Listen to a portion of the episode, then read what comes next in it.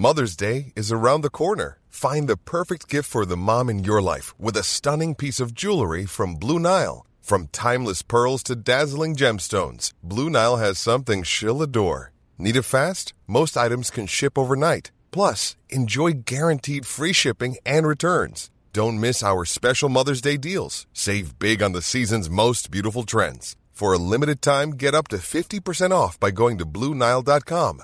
That's Bluenile.com.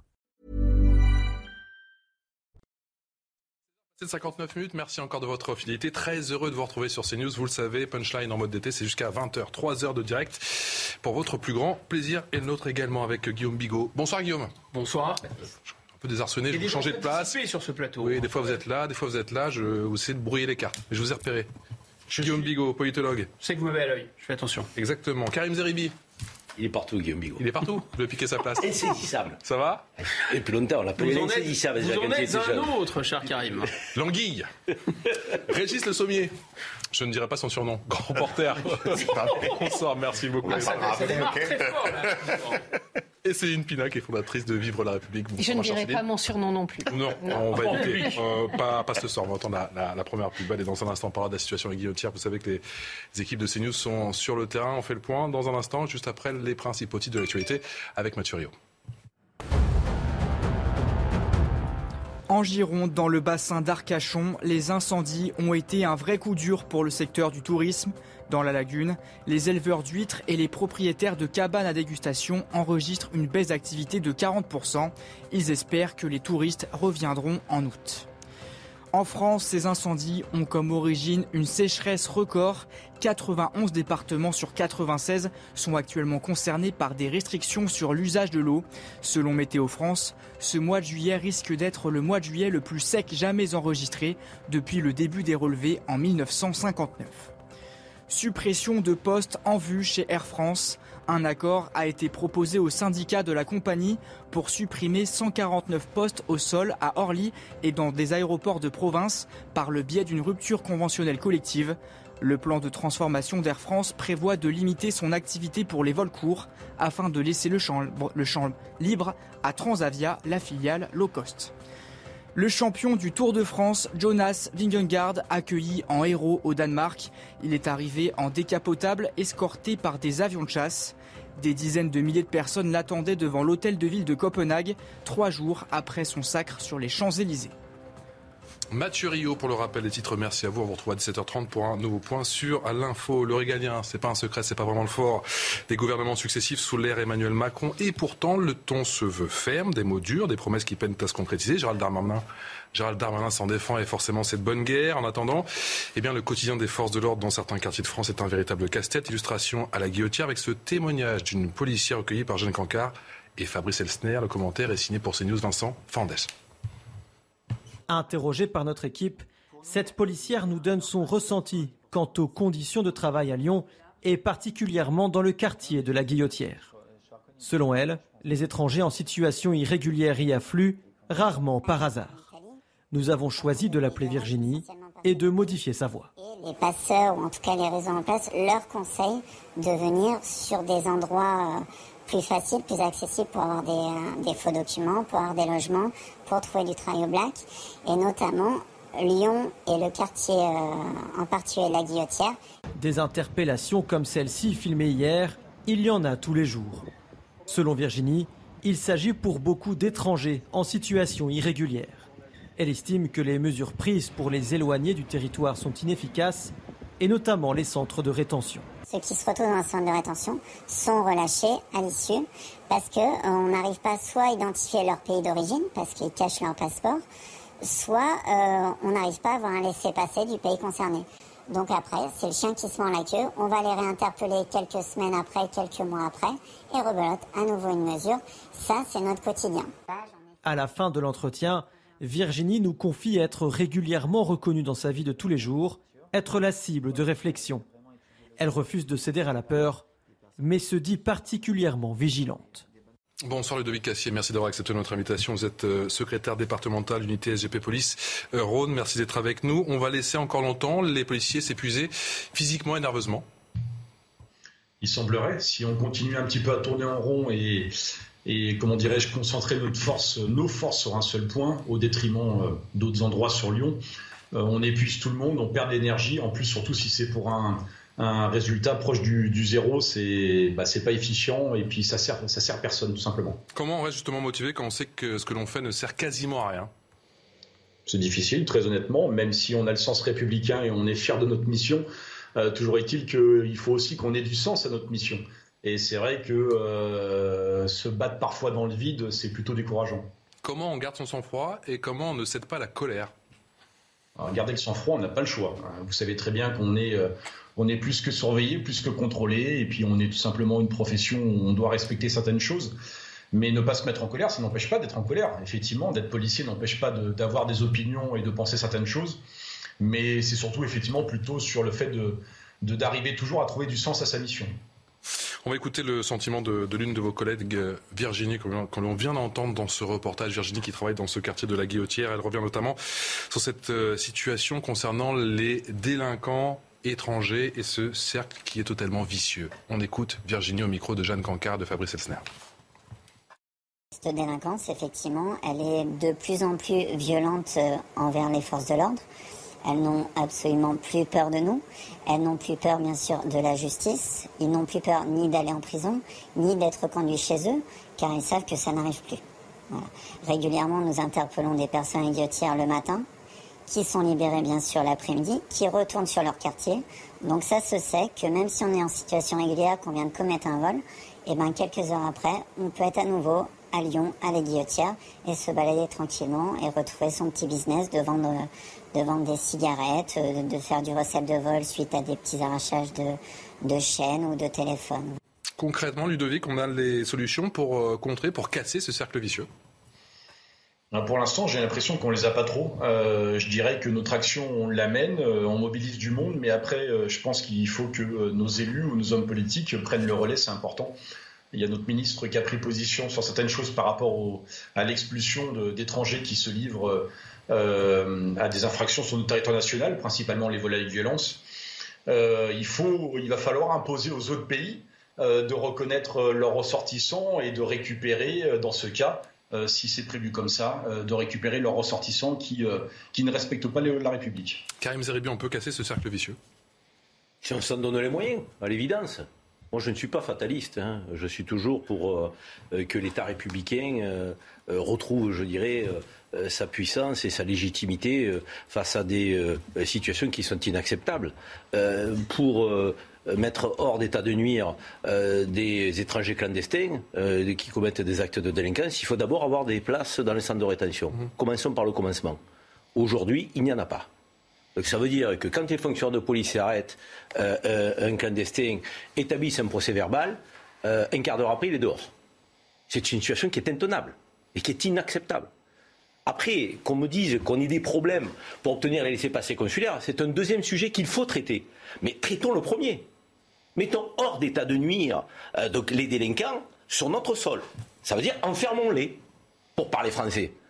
Aujourd'hui, ils ne sont pas enfermés. Ils sont en toute liberté. Guillaume Bigot, les, mots très durs, effectivement, qu'on a entendu de Gérald Darmanin, ça fait quelques semaines, et on sent que ça monte crescendo, il muscle son discours, mais les mots, il y a un moment, ça va plus suffire. On entend le désarroi de cette policière Virginie, et on est en, ligne, effectivement, avec, euh, avec Ludovic qui est du Rhône. C'est-à-dire, je vais m'interroger à haute voix, parce que je n'ai pas la réponse, en fait. Avec beaucoup d'humilité, je ne sais pas si quelqu'un comme M. Darmanin, ces mots de plus en plus durs, comme vous dites, il les prononce en y croyant ou est-ce que c'est un dispositif dans lequel il y en a un qui est chargé de faire croire qu'on va faire des choses et de faire tenir l'opinion publique encore un peu quelque temps, et qu'en réalité, ils n'ont aucune intention d'agir? Pourquoi cette hésitation entre les deux? Pourquoi il pourrait y croire aussi être sincère en disant il n'a pas le choix, le ministre de l'Intérieur, Guillaume On a toujours le choix. Il a été prolongé pour ça avec en toile de fond le mondial en 2023 de rugby, avec les Jeux Olympiques 2024, et cette cérémonie dont on a beaucoup parlé effectivement ici sur CNews. Écoutez, je, vais vous faire la même réponse qu'à qu Elliot Deval, c'est-à-dire que, imaginons qu'on soit tous les deux en charge de d'éteindre un incendie mmh. et qu'on nous confie un camion de pompiers et qu'on se rende compte qu'il n'y a pas d'eau dans le camion de pompiers. Est-ce que vous, vous auriez le cœur ou l'estomac de raconter à la population que oui, on va éteindre l'incendie tous les jours, alors qu'on sait pertinemment qu'il n'y a pas d'eau? Lui est aux premières loges, il sait très bien que, un, l'État a peur de l'émeute, évidemment, depuis 2005, donc il faut calmer le jeu. Voilà, ils vous le disent pas, mais c'est ça qui remonte. Et en même temps, il voit que la situation se dégrade. Oui, mais jusqu'ici, comme dit le, film de Kassovitz, formidable, la haine, jusqu'ici tout va bien. Donc on va encore gagner un peu de temps. Mais, vous avez raison, ça tend le ressort. Enfin, ça sera, ça sera d'autant plus terrible la à la fin. l'atterrissage. Exactement, exactement. Donc il y a ça, il y a ce mécanisme-là? Et deuxièmement, il y a on, peut toujours se concentrer sur euh, les caméras, euh, la police municipale, les places de prison, euh, la Convention européenne des droits de l'homme. C'est une approche que j'appelle impressionniste. C'est-à-dire vous regardez dans les petits points de détail. vous pouvez effectivement changer une virgule. Alors on vous dit, vous savez, hein, nous on est aux manettes, donc la critique est aisée, l'art est difficile.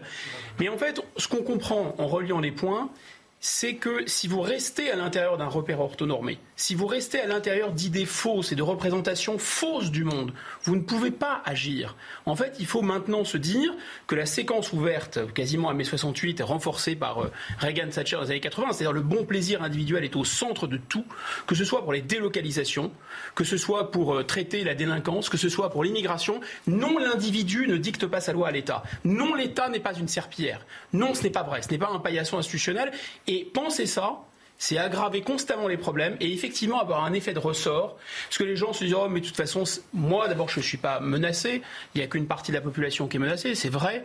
Et puis, il y a toute cette culture. Regardez ce qui se passe à Cannes sur les rodéos urbains. Ouais, c'est classe, c'est trop tendance, le rap et tout, c'est classe, c'est canon. Ouais, d'accord. Sauf qu'en fait, le peuple français, un jour, c'est un tigre à qui on arrache les griffes les unes après les autres et il dit rien. Le jour où il va se lever et rugir.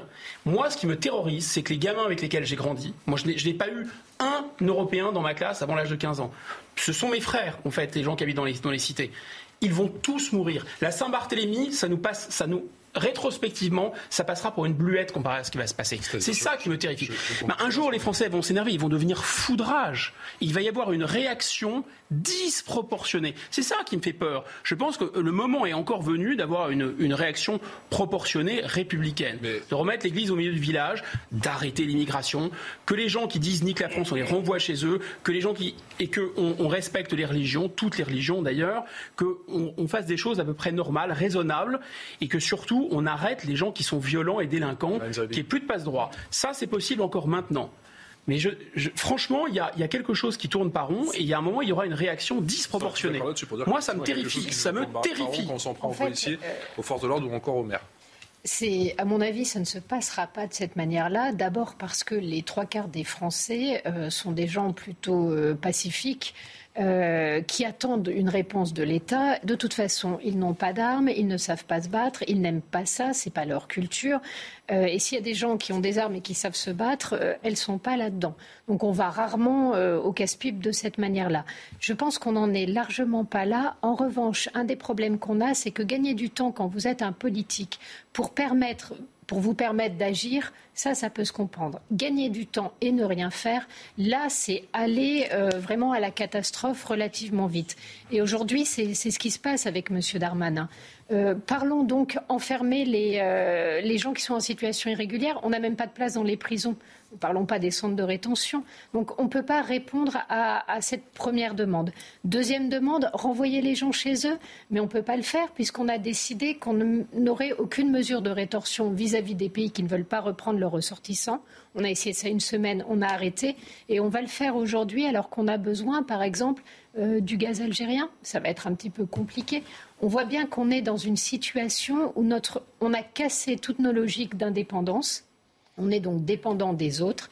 Et finalement, nos moyens de pression et notre capacité à nous inscrire, bah, c'est de plus en plus réduit. Mais volontairement. Donc aujourd'hui, et je ne vois pas aujourd'hui dans euh, l'État tel qu'il est et dans Macron tel qu'il est, la capacité à poser un, rapport de force, qu'il soit au niveau international, au niveau européen, voire même la capacité euh, à pouvoir répondre aux attentes des Français en matière régalienne. Donc, oui, on a un gros souci. Non, voilà, il y, a quand même des, choses qu'on peut regarder. On peut s'interroger sur euh, la question des, des, fameux OQTF. Hein. Euh, je regarde, euh, Marine Le Pen avait, lancé le, chiffre de 90% des OQTF exécutés en Allemagne. Il s'avère qu'en réalité, on est plus autour de 55-60%, mais c'est quand même bien plus que chez nous. Mmh. Alors comment On vise 100%. Hein. Je ne sais pas si vous êtes au courant. Ah oui, mais on vise 100%. Il faudrait déjà qu'on arrive à décoller parce qu'on a vu les chiffres. Ce sera bientôt 100%. Regardez les chiffres qui étaient, hier depuis. Pas lui. Qui, étaient communiqués, qui ont été communiqués. On était à euh, l'année dernière, je crois que c'était 62 000 au QTF et 3 000 réalisés. Voilà les objectifs 100% des OQTF exécutés, moins 10% des OQTF appliqués en 2020, plus 25% au premier semestre 2022, 700 opérations depuis le 1er janvier. Voilà, donc ça c'est les 400, je crois, 75 interpellations, dont 80 qui étaient des étrangers. Voilà, et, donc après on sait que quand on, regarde les, chiffres donnés par euh, Gérald Darmanin, en fait, euh, en réalité, il y a quand même, il joue quand même beaucoup avec les chiffres et le résultat, il n'est pas là. Et alors, pourquoi l'Allemagne comment l'Allemagne arrive-t-elle, elle, à, faire ces reconductions? Je veux dire, moi, moi je, me souviens très bien, je, parle, je sais assez souvent sur cette antenne de, l'Afghanistan, et, j'ai discuté avec des gens qui voulaient immigrer en Afghanistan euh, au moment où les talibans arrivaient au pouvoir. Ces gens-là n'étaient pas intéressés par l'Allemagne. Pourquoi? Parce qu'ils savaient qu'ils ne seraient pas accueillis en Allemagne. Et ça se sait.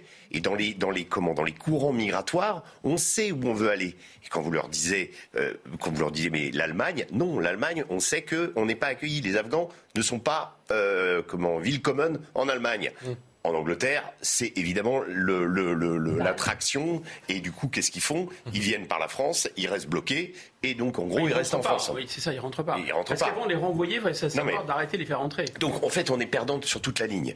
Et en fait, on a, il y a aussi, il y a l'effectivité mais aussi communiquer sur l'effectivité. Et quand on sait que, bah, euh, je prends le cas de l'Allemagne, quand ils prennent les, les et, et, et c'est pas du tout un pays. Je vous entends, mais comment vous faites passer le mot? Eh ben, eh ben, ça se sait parce que les routes de l'immigration, elles sont connues et que les gens, ils savent là où il y a des centres d'hébergement, ils, parlent entre eux, ils s'échangent. Euh, il y en a qui qui, qui, vont privilégier telle route, il y en a qui vont privilégier telle autre, qui vont essayer d'avoir un passeport pakistanais. Pour les Afghans, en ce moment, c'est d'avoir un passeport pakistanais, un, comment, un visa pakistanais ou un visa iranien. En fait, on reste dans des pays transitoires et ensuite on fait la migration à partir de ces pays-là. Donc en fait, il y a toujours ça. Et en plus, avec le régime des talibans, c'est pas prêt de s'arrêter. Mhm. Donc euh, la question, c'est le message qu'on envoie et, les Allemands, il faut leur, faut pas dire que les Allemands euh, euh, sont euh, des égoïstes et qu'ils ont fermé les trucs, mais les, les, les comment, les robinets d'immigration, ils ont accueilli un million de Syriens en 2015. Ah Donc quand ils accueillent, ils accueillent et ils accueillent bien parce que la plupart de ces Syriens aujourd'hui sont contents du traitement qu'ils ont eu en Allemagne. Ils ont participé et ils participent à la main d'œuvre de l'économie allemande qui en a besoin. Nous, on a l'impression que chaque chaque compartiment de notre politique d'immigration est, déficient. On a l'impression que rien ne marche. Et c'est terrible. Et on, me dit, ah bah oui, mais c'est pas possible. Bah oui, mais chez notre voisin, ça marche. Structurellement, la société allemande, elle est quand même pas si différente que la nôtre. Il y a une énorme immigration, il y a des problèmes aussi, mais il y a moins de délinquance et il n'y a pas tous ces problèmes-là. On est toujours avec Ludovic Cassier, qui est secrétaire départemental unité SGP Police. Euh, Rhône, j'aimerais vous faire écouter justement le sentiment de l'une de vos collègues, Virginie, qui travaille encore une fois dans ce quartier de la Guillotière. Pour elle, ces chiffres concernant les expulsions sont totalement surévalués. Écoutez. Moi, je sais juste que les chiffres qu'on voit au quotidien, la réalité du terrain, pour moi, sont très différents de ceux qui sont annoncés. J'ai cru voir dans les médias encore hier qu'on annonçait à peu près 10% de reconduite aux frontières. Pour moi, euh, en tout cas, notre zone, c'est-à-dire la zone sud-est, euh, on est, je pense, j'estime à 2 ou 3% maximum les reconduites aux frontières. Ludovic euh, Cassier, vous partagez son sentiment? Complètement. Moi, je suis toujours très inquiet lorsqu'on donne des chiffres. Euh, l'interprétation est, beaucoup trop facile. Effectivement, je pense qu'on est loin des chiffres affichés euh, par le ministère de l'Intérieur. Je pense que nos collègues savent très bien comment ça se passe au quotidien, comment les reconduites sont comptabilisées ou ne le sont pas. Selon les obstacles, il y a tellement d'obstacles possibles à une expulsion. Euh, si vous permettez, j'aimerais un peu revenir aussi à ce que disaient vos intervenants sur le plateau. J'espère et j'ai envie de croire que le ministre Darmanin croit en ce qu'il dit c'est un peu important. Qui pourrait se satisfaire très sincèrement euh, que sur notre territoire, et par exemple en plein cœur de Lyon, que, les Lyonnais, que les habitants soient obligés d'éviter une place entière, que les, femmes ne puissent pas euh, se promener dans leur quartier à telle ou telle heure euh, selon le moment de la journée. Mais c'est inacceptable. Qui peut accepter que dans notre pays ça se passe comme ça Et même les étrangers, effectivement, c'est important de bien les recevoir, qu'ils aient envie de venir chez nous, qu'ils aient envie d'investir dans notre pays. Mais je crois qu'il faut aussi envoyer des signaux forts en termes de, respect du pacte républicain, de nos lois républicaines. C'est pas possible autrement. Il ne faut pas avoir honte de tout ça. Je pense qu'il ne faut pas qu'un sujet en France soit tabou, alors qu'il ne le sera pas dans d'autres pays. Euh, vivre ensemble, c'est accepter les règles communes, et, personne ne peut accepter qu'on puisse ouvertement rester sur notre territoire en, bafouant toutes les, toutes les lois et en leur disant allez-y, allez-y, pas de problème, vous allez rester chez nous comme ça, même si, même si vous ne vous comportez pas bien. C'est impossible d'accepter ça. Des chiffres surévalués, vous y croyez Karim Zeribi je ne sais pas, je ne suis pas statisticien, je, n'ai pas Parce Déjà, quand ils ne sont pas surévalués, ils sont inquiétants, donc ils sont surévalués Au-delà des chiffres, c'est effectivement euh, l'action du gouvernement qui m'intéresse. Et si l'action du gouvernement euh, s'avère efficace, euh, on n'aura plus à discuter sur les chiffres. Or, si on discute des chiffres, c'est parce qu'on est tous convaincus que l'action aujourd'hui qui est portée en matière de sécurité mmh. et de justice n'est pas efficace. Elle n'est pas efficace parce qu'elle ne répond pas euh, à ceux euh, que nous vivons. Et, alors moi, je, voudrais quand même être assez prudent sur les discours euh, de guerre civile qui opposeraient de, que la France, les Français aux étrangers. Je pense qu'il faut quand même raison garder. Il faut raison garder parce que euh, les euh, clandestins. C'est pas les Français qui sont opposés aux étrangers, hein, c'est les étrangers qui fracassent les Français. Non, non, non, non. Pas, pas, les étrangers. C'est des délinquants étrangers de surcroît clandestins, la plupart temps, qui, qui le font. Mais ce ne sont pas les étrangers. Mais qui Cette essentialisation, à mon avis, est une faute. Non, non, il n'y a que dans votre esprit qu'il y a une essentialisation. Alors c'est bien qu'on le précise. Précisons, précisons. Je pense que c'est mieux de le préciser. Mais pourquoi Parce que c'est important. Mais non, c'est un débat d'être. Ah, c'est important d'être précis dans un débat. C'est un procès c'est un procès. Quel procès Mais c'est un quand on a besoin de préciser, c'est-à-dire qu'on part du principe que les gens pourraient faire l'amalgame. Il n'y a aucun amalgame. Pas du tout, parce que personne ne mélange les étrangers. Personne ne mélange les étrangers, les délinquants. Si je peux en placer une, notre langue française est, tellement belle et tellement riche que je pense que nous devons utiliser les termes qui vont bien à une situation donnée. et la situation donnée aujourd'hui, c'est que nous avons des délinquants étrangers, pour certains clandestins, d'autres qui peuvent être en situation régulière étrangère, qui sèment la panique et qui créent le désordre. Pour autant, ce désordre-là, il est subi par des Français, que nous sommes, il est subi par des étrangers en situation régulière honnête, donc, qui ne demandent, comme nous, Français, que à ce que ces étrangers-là soient expulsés. Mais qu'on se le dise. Et c'est important de dire ça. Pourquoi Parce qu'on nous explique après derrière qu'il y a des enjeux de civilisation, de culture, mais vous savez, ils ne sont pas comme nous, ils viennent d'ailleurs. Non, je vais vous dire, moi, les étrangers qui sont en situation régulière et qui, dans leur immense majorité, respectent la République, se demandent pourquoi on n'expulse pas les délinquants étrangers. Comme nous, ils se posent la question. Pas plus, pas moins. et ça, ça veut dire que nous devons faire corps face aux délinquants face aux délinquants. C'est le délinquant qui nous. Je laisse répondre, Guillaume Bigot. C'est le, délinquant qui nous pose problème, plus que l'étranger en tant que tel. Je sais qu'il n'y a aucune mauvaise intention de votre part, euh, cher Karim, on se connaît depuis longtemps, on débat depuis longtemps ensemble. Mais je pense que c'est prévention de langage. C'est pas des préventions. Non, non, mais je vous ai écouté. Écoutez-moi. C'est la réalité. Écoutez-moi, c'est prévention de langage, consistant à dire qu'il y aurait. C'est un peu un procès d'intention parce que personne ne mélange les étrangers et les étrangers euh, agressifs. Personne. Personne, je vous assure. Personne ne fait d'amalgame. En revanche, ceux qui sont agressifs, ceux qui visent spécifiquement euh, les, gens qui portent l'uniforme français, etc., ce sont ces gens-là qui sont qui détestent la France, qui viennent ici, qui, agressent tout le monde, etc. Et dire, préciser qu'ils attaquent, qu'ils font autant de mal aux Français qu'aux Français d'origine immigrée, qu'aux étrangers, moi, ça ne m'intéresse pas, puisque pour moi, un, d'abord, il n'y a qu'une seule catégorie de Français. Tout à l'heure, vous disiez que les Français Attendez, Karim, je vous ai écouté. Je vous ai... Choses, développer. Karim, s'il vous plaît. Guillaume, allez-y. Alors, c'était que je, comprends que le magnétophone social soit vous êtes la contradiction euh, vous est difficile. Pour moi, ça n'a aucune espèce d'importance de distinguer entre les Français. Pour vous, c'est peut-être important, pour moi, ça l'est pas. La clarification non, non, non, non, non, parce que c'est un procès d'intention. Ça veut dire qu'il y aurait des différences que les gens. mais pas du tout. C'est vous, au contraire, que les gens feraient des différences. Donc pour moi, un, il n'y a aucune différence entre les Français, quelles que soient leurs origines. Donc c'est même pas la peine de le dire. Deux, est-ce que c'est plus grave ou moins grave qu'ils s'attaquent aussi aux étrangers? Mais pas du tout. On s'en tamponne le coquillard. C'est ce qui s'attaque aux hein, étrangers, aux Français. Mais pourquoi Moi, Arrêtez, on se fera à l'Assemblée nationale, s'il vous plaît. Je vous réponds, vous avez besoin d'opérer ces précisions. C'est vous qui avez opéré ces précisions. J'ai besoin de dire que ceux qui font combattre, c'est les délinquants. Vous êtes dans, le discours dominant depuis 40 ans qui est responsable de cette situation. Avec, mais, moi, alors attendez, déjà, j'ai pas de fonds de commerce, c'est vous qui avez un fonds de commerce, pas moi. Allons-y. Ah, je n'ai pas fait de politique. Non, mais c'est peu importe. Moi, j'en ai fait. On va, on va écouter, si vous le voulez bien, on va écouter Virginie. Un autre extrait, euh, un autre extrait de Virginie qui nous parle de son quotidien. Quasi impossible, effectivement, dans ce quartier de la Guillotière. Régulièrement, je suis reconnue que ça soit quand je fais mes courses, quand je vais au restaurant. Enfin, on me fait des réflexions. Donc effectivement, maintenant, on est obligé de faire attention à notre quotidien quand on sort en famille, quand on sort avec des amis.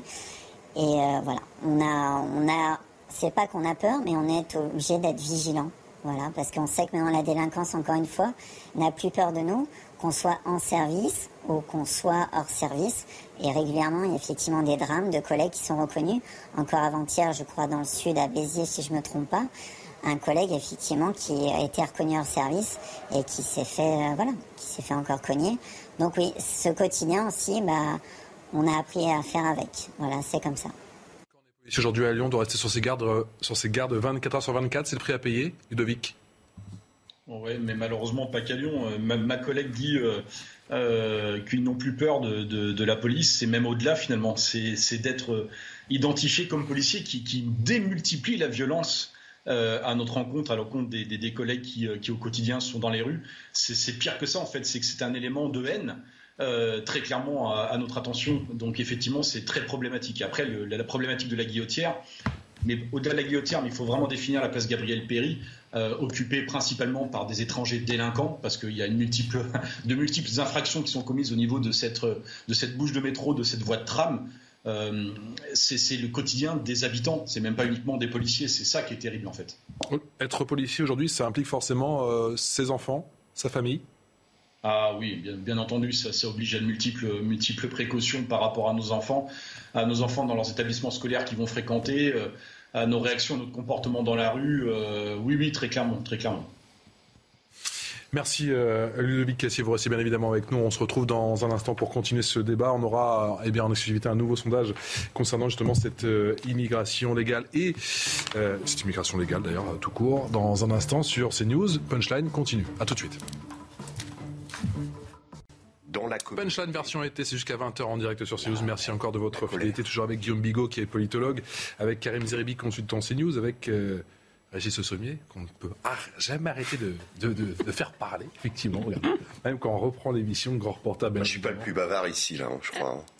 Ah, pendant la pub, euh, pendant la pub, euh, effectivement, euh, il y a, on va dire qu'il y a complète. Céline Pina, qui est fondatrice de Vivre la République, et toujours en Skype, en, ligne avec Ludovic Cassier, qui est secrétaire départemental d'unité LGP Police Road. On continue à parler de cette situation dans le quartier de la Guillotière à, Lyon, dans ce quartier de l'hypercentre de Lyon. On a 200 mètres, effectivement, d'une place véritablement connue. Juste après l'essentiel de l'actualité de ce mercredi, c'est avec Mathieu Rio. Nouveau coup dur pour Camailleux. Deux ans seulement après sa reprise par la financière immobilière bordelaise, l'enseigne nordiste est en cessation de paiement. Cet après-midi, le tribunal de Lille va examiner sa demande de placement en redressement judiciaire. L'objectif, selon la direction, est de préserver la pérennité de l'entreprise qui emploie, encore 2600 salariés. Une image impressionnante en Espagne. Un adolescent a été sauvé de la noyade par un drone. La machine sans pilote a laissé tomber un gilet de sauvetage aux jeunes de 14 ans. Les sauveteurs sont ensuite arrivés à l'aide d'une embarcation. Ce système est capable de voler à 85 km/h. Il a été conçu pour aider dans ces situations critiques. La star du football, Neymar, accusé de corruption et d'escroquerie. L'attaquant du Paris Saint-Germain sera jugé en Espagne en octobre pour des irrégularités présumées lors de son transfert en 2013 de Santos au FC Barcelone. Ses parents et deux anciens présidents du club catalan seront aussi sur le banc des accusés. Le parquet a requis deux ans de prison contre Neymar. Mathieu merci à vous pour le rappel des titres d'actualité dans CNews. La Guillotière, quartier populaire à 200 mètres de l'hypercentre de Lyon, à cheval entre le 3e et le 7e arrondissement de la capitale des Gaules. On ne découvre pas la situation aujourd'hui, mais clairement, il y a comme une dégradation rapide, une accélération ces dernières semaines, ces derniers mois. Voilà ce que dit Fanny Dubo, c'est la maire du 7e arrondissement de Lyon, Ludovic Cassier. Depuis quelques mois, on voit des accalmies, on voit des améliorations, on voit que le marché à la sauvette n'est plus là. Mais par contre, c'est un acte inadmissible qui ne doit plus se reproduire. Voilà ce qu'elle dit et elle rajoute. Ce dont on a besoin sur la place Gabriel Péry, c'est plus de moyens humains et pas simplement 5 quarts de CRS quand il y a un coup de projecteur médiatique. Qu'avez-vous envie de lui répondre? Oui, j'avais pris connaissance de, de, ces tweets, de ces déclarations. Euh, bon, des améliorations. Bon, écoutez, j'ai pas l'impression que les habitants de son arrondissement partagent euh, ce constat euh, sur la présence des, collègues de la, de la CRS 08, de la phare, qui sont arrivés pendant deux jours récemment. Oui, c'était, c'était complètement utile. Le, problème qu'on a, c'est de concentrer tant de forces de manière permanente sur un seul point de notre ville. C'est pas tenable. On, est déjà, et c'est quelque chose que vous devez entendre souvent, on est déjà largement sous-effectif en sécurité publique, ne serait-ce que pour répondre normalement aux appels police-secours. Comment voulez-vous qu'on déploie autant de forces de manière permanente? Donc déjà, nous, ce qui nous concerne, syndicalement, mais je vais vous dire dans l'intérêt de la sécurité publique, c'est d'avoir les renforts nécessaires qui, en l'occurrence, avaient été promis par M. Darmanin. On attend toujours que, cela, que cette, cette promesse soit, soit portée à son bout. Et euh, pour le reste, malheureusement, il va falloir que tous les acteurs euh, ben, remplissent également leur rôle pour, euh, pour arriver à, régler ce problème. Est-ce qu'on voit des académies des améliorations? Écoutez le sentiment de Enzo et Kenza au micro de Jeanne Cancard et de Fabrice Elsner à la Guillotière. Par exemple, ce soir euh, où il y avait beaucoup de, beaucoup de camions de police, etc., vous avez vu la place, elle est, il n'y a personne, elle est propre, il n'y a rien dès que les camions de police partent, etc., là, ça redevient la vraie guillotière, on va dire. Faut s'habituer aux sirènes de flics la soirée, toute la nuit. Euh, faut s'habituer à ce que ça crie aha toute la nuit dans la rue. C'est les gens qui zonent les T-Max. Toutes ces choses-là, faut être habitué au bruit, au fait que ça crie, etc. En fille, c'est pas du tout rassurant de passer à la guillotière. Si on peut éviter, quitte à faire 10-15 euh, minutes de plus, euh, pour euh, s'éloigner de la guillotière, pour le changement, je le fais. Et je sais que j'ai beaucoup de copines qui le font également. David Cassier c'est ce que je vous disais avant, c'est terrible d'entendre ces témoignages, mais malheureusement pas étonnant. Euh, la guillotière, c'était pas comme ça avant. Il y a des années, euh, et pourtant ça a toujours été cosmopolite. les, anciens ne, se livraient à rien, ils, ils, vivaient tranquillement, ils buvaient leur café en terrasse. Sauf que je pense qu'on a laissé de, mauvaises habitudes par renoncement de, je vais le dire, de nos élus hein, successifs, hein, peu importe le bord politique. On a tellement renoncé à plein de choses qu'on a laissé euh, euh, ces gens euh, plus ou moins et leur quartier à l'abandon, et comme d'autres en France, malheureusement. En renonçant à plein de choses, on laisse des délinquants s'installer et on les laisse croire que, que, tout est possible. Donc voilà le résultat, voilà des habitants qui ne peuvent pas vivre tranquillement c'est quand même terrible de devoir éviter euh, certaines places à certains moments de, la journée. Régis Le Sommier, je répète ses propos. Depuis quelques mois, on voit des accalmies, on voit des améliorations, on voit que le marché à la sauvette n'est plus là. Mais par contre, c'est un acte inadmissible qui ne doit plus se reproduire. Ce dont on a besoin sur la place Gabriel Péry, c'est plus de moyens humains et pas simplement cinq quarts de CRS quand il y a un coup de projecteur médiatique. Vous répondez quoi à la maire du 7e arrondissement de Lyon? Je pense qu'elle reste dans un prisme idéologique, hélas. Elle refuse quelque part de voir euh, une dégradation. Elle est dans le déni bah, C'est un peu ça parce que euh, philosophiquement, elle peut est pas première loge, donc c'est bizarre. Mais la, vraie, c'est de pouvoir voir la réalité. Vous savez, euh, Lénine disait les faits sont têtus. Bon, bah là, il faut quand même comprendre qu'en effet, les faits sont têtus. Ce qui est terrible dans Lyon, c'est que c'est une ville qui euh, paradoxalement, c'est beaucoup amélioré. Euh, c'est une ville qui, qui a, euh, on a, on a, il y a eu des comment, disons qu'il y a eu des améliorations. La, le, parc de la Tête d'Or, les abords du parc de la Tête d'Or, les, berges du Rhône, tout ça, ça a été aménagé. La conflu, le quartier de la Confluence, qui était un, un cloaque dans lequel il y avait tout un tas de trafic. Aujourd'hui, il y a, il y, a, il y a comment, il y a, il y a des prouesses architecturales qui ont été faites. Donc il y a des côtés positifs, heureusement. Très belle ville, qui ont été, qui ont été faits. Malheureusement, ces tramways, eh il, comment il lie, il les banlieues, euh, comment au centre-ville de Lyon, et ça fait quand même. Le problème, c'est que toutes ces améliorations ont eu lieu peut-être euh, sans, sans, être comprises dans une donne sécuritaire, voilà. Et, et que aujourd'hui, finalement, bah, ça sert pas à grand chose. C'est-à-dire que malheureusement, la situation sécuritaire s'est dégradée, même si la ville s'est améliorée. Et c'est assez terrible de faire ce constat-là. Alors ensuite, après, euh, la question qui est sous-jacente qui est sous-jacente pardon, euh, derrière le, tweet de, de, de, Fanny Dubo, on voit bien, c'est la question des caméras. Euh, c'est en, en, partie la vidéosurveillance que refusent philosophiquement les écologistes. Hein. On sait que le maire de, de, Grenoble les a fait démanteler. On n'a pas forcément besoin de plus de caméras. Ce que j'aime bien, c'est le forcément. Alors après, euh, tout n'est pas faux dans ce qu'ils disent aussi. Eric Piolle dit que 3% seulement, par exemple pour la ville de Nice, 3% des, des, des vidéos caméras. Eric Piolle, c'est Grenoble. Oui, mais il analysait ah. il, a, fait un commentaire sur le fait que la ville, euh, la ville de, Christian Estrosi, évidemment, qui elle est complètement euh, euh, ouverte à, à, ces, à Avec des budgets conséquents concernant la sécurité, bien sûr. Mais seulement 3% des, des, images sont utilisées dans le règlement d'affaires et que beaucoup, en fait, mais au moins eux ils ont les images. Hein. Oui, le problème d'avoir des caméras, c'est qu'il faut qu'il y ait des gens pour pour les regarder et que il y en a pas toujours, il y a pas toujours les voilà les moyens. Mais en réalité,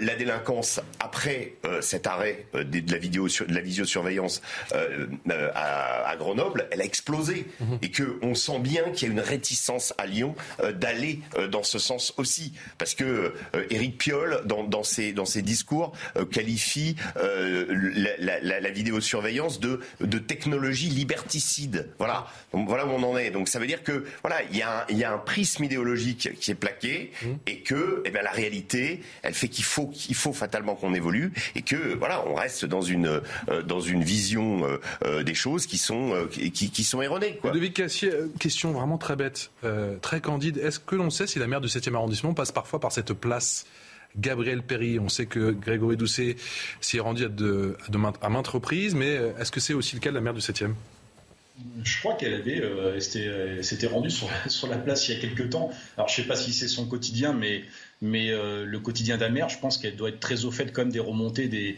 des, citoyens de, son arrondissement. J'ai pas de doute sur les remontées. Après, c'est la façon encore une fois de l'interpréter. très clairement, ça ne va pas. Il y a un collectif, euh, je crois, hein, euh, la guillotière, euh, si je me souviens, en colère, qui a jeté l'éponge. Il y a de ça une, dizaine de jours, effectivement. Après trois ans, quatre ans, je crois, d'un long et dur combat, ils se sont dit, bon, ça sert à rien. ce qui est intéressant, c'est justement de les écouter. Et ce collectif, quand il jette l'éponge, il explique qu'il le fait parce qu'il s'est senti méprisé mm. par la, municipalité de Lyon. Et il précise qu'en revanche, il a eu plutôt des échanges intéressants avec la préfecture. Deuxième point qui est un peu intéressant, c'est que quand vous lisez ce qui s'est passé à Lyon, ce collectif, vous est présenté comme pudiquement, on dit pas assez nuancé. Comprendre groupe de gros fachos. Pourquoi? Parce qu'il dénonce une insécurité et qu'il pointe le fait que cette insécurité est portée essentiellement par des personnes issues de l'immigration ou des étrangers. Et ce qui est une réalité euh, que confirme en fait la police, un certain nombre d'arrestations, mais euh, le fait de dire le vrai est vu comme raciste. Donc, euh, en plus, ces gens qui en fait, les gens qui habitent dans ce quartier sont très différents. tous ceux qui faisaient partie de cette association n'étaient pas des petits blancs entre guillemets, mais ils se font traiter de racistes parce que la réalité qu'ils dénoncent ne plaît pas à leur politique. Et enfin, cerise sur le gâteau, si je puis dire, vous avez un élu lyonnais ou une élue, je ne sais pas, qui a expliqué, oui, vous comprenez, euh, si la police doit intervenir un petit peu plus. Euh, nous, on en a marre des contrôles aux faciès. Il faudrait qu'il délivre des récépissés à chaque fois qu'il contrôle quelqu'un. C'est euh, de manière subliminale reprendre ce discours sur une police raciste, alors qu'on est sur un point de fixation de délinquance où il y a énormément de problèmes, où on commence à savoir un petit peu ce qui se passe, et toutes les lignes de fuite sont utilisées parce que derrière ce discours, on retombe sur un discours qui refuse complètement, qui délégitime l'action de la police. Et c'est aussi ce discours-là euh, qui est parfois tenu. Ce qui est intéressant, c'est de voir à l'intérieur des CADA, hein, on a un certain nombre de témoignages de gens qui expliquent que parfois le fait que ce ne soit pas l'État qui intervienne, mais des associations, euh, qui sont très souvent très à gauche et qui peuvent tenir un discours qui n'est pas du tout un discours d'acquisition de la civilité, qui n'est pas du tout un discours sur les efforts d'intégration, mais un discours un peu larmoyant voire carrément parfois pointant du, doigt une société qui ne serait pas accueillante et qui serait structurellement raciste. On a ensuite toutes les questions où des gens à qui on refuse l'asile ou à qui on, on refuse le séjour, qui ont à ce moment-là des tonnes de lignes de fuite pour en rediscuter et rester un an, deux ans, trois ans, quatre ans, au point qu'à la fin, elles deviennent inexpulsables. Toutes ces questions-là, elles sont connues. Il n'y a aucun début de réponse, tout simplement parce qu'on estime que dire le réel est raciste, quand bien même, de temps en temps, il faut aussi se pencher sur la situation euh, des étrangers, de leur accueil, et, dire ces choses-là, parce que justement, de ne pas trier le bon grain et livrer fait que tout le monde est assimilé à de livrer. Karim, ce dont on a besoin sur la place Gabriel Péris, c'est plus de moyens humains et pas simplement cinq quarts de CRS quand il y a un coup de projecteur médiatique. Vous me dites que c'est du bon sens, qu'elle prend du recul, cette élue, sur une situation, j'imagine qu'elle connaît bien, la première loge, car elle a beaucoup de remontée du terrain ou elle est totalement hors sol Moi qui suis passionné par les questions de sécurité, euh, ce débat-là m'intéresse. Euh, plus que le débat, les associations sont-elles racistes, pas racistes, les uns, les anathèmes. Ça, ça m'intéresse pas parce que c'est une stérilité pour moi qui est affligeante le débat sur les modalités d'intervention en matière de sécurité, le débat sur la justice et les sanctions qui doivent aller avec, ça c'est un débat de fond et qu'on doit avoir parce qu'il ne concerne pas que la guillotière, il concerne l'ensemble du territoire national. Et la question que l'on doit se poser, est-ce que les cartes de CRS, les compagnies républicaines de sécurité, qui sont des spécialistes du maintien de l'ordre, mmh. est-ce que ça répond aux besoins que nous avons dans ce quartier, mais aussi ailleurs aujourd'hui, c'est-à-dire une présence conjoncturelle, donc, qui est celle de 3-4 jours.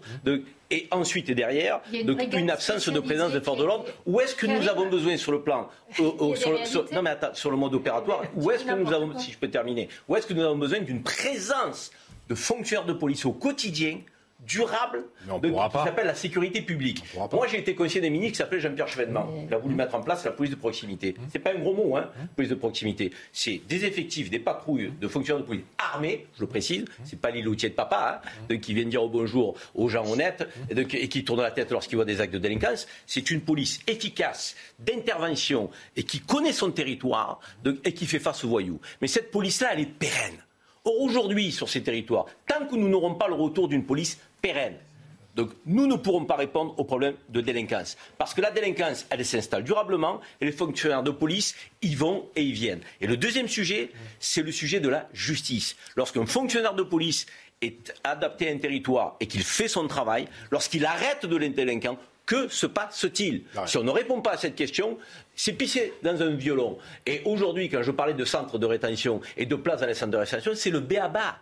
Si vous n'avez pas de place de centre de rétention pour les clandestins de délinquants, mm. excusez-moi, mm. ils seront toujours plus nombreux à venir à se passer le mot. En France, c'est le laxisme absolu. On te fait une garde à vue et tu ressors un quart d'heure après. Si on veut lutter contre ce sentiment, cette réalité qui est celle de l'impunité, il nous faut enfermer ces délinquants. Or, aujourd'hui, on ne se donne pas les moyens de le faire. Donc, les mots du ministre de l'Intérieur, OK, les actes, c'est mieux.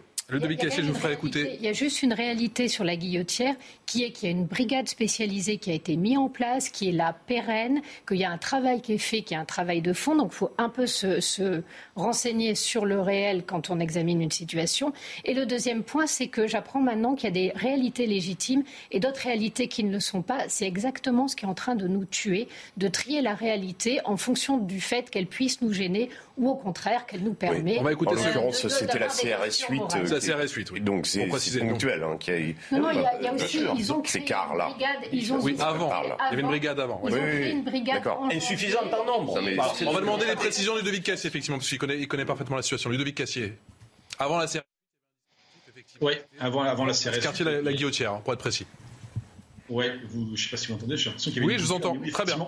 Il y a la, BST du quartier Gabriel Péry qui avait été créée parce que suite à toutes les difficultés euh, qu'il y a eu sur ce quartier et que ça a été médiatisé, politiquement, ils ont pris la décision de la créer.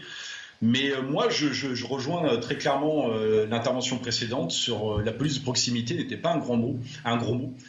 c'est même un concept que bon nombre de collègues regrettent. Sauf qu'aujourd'hui, on n'est plus du tout dans ça parce que parce que le le quoi qu'il en coûte est peut-être passé par là. Disons qu'on a supprimé tellement de policiers qu'on n'est plus en mesure d'assurer notre police du quotidien, pour reprendre un, terme peut-être plus actuel.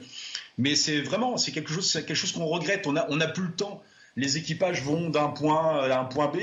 On n'est pas assez nombreux. On n'a pas le temps d'être en contact avec n'importe qui. On a beaucoup moins de temps pour connaître nos territoires, de connaître éventuellement les délinquants qui sont installés sur une partie du territoire.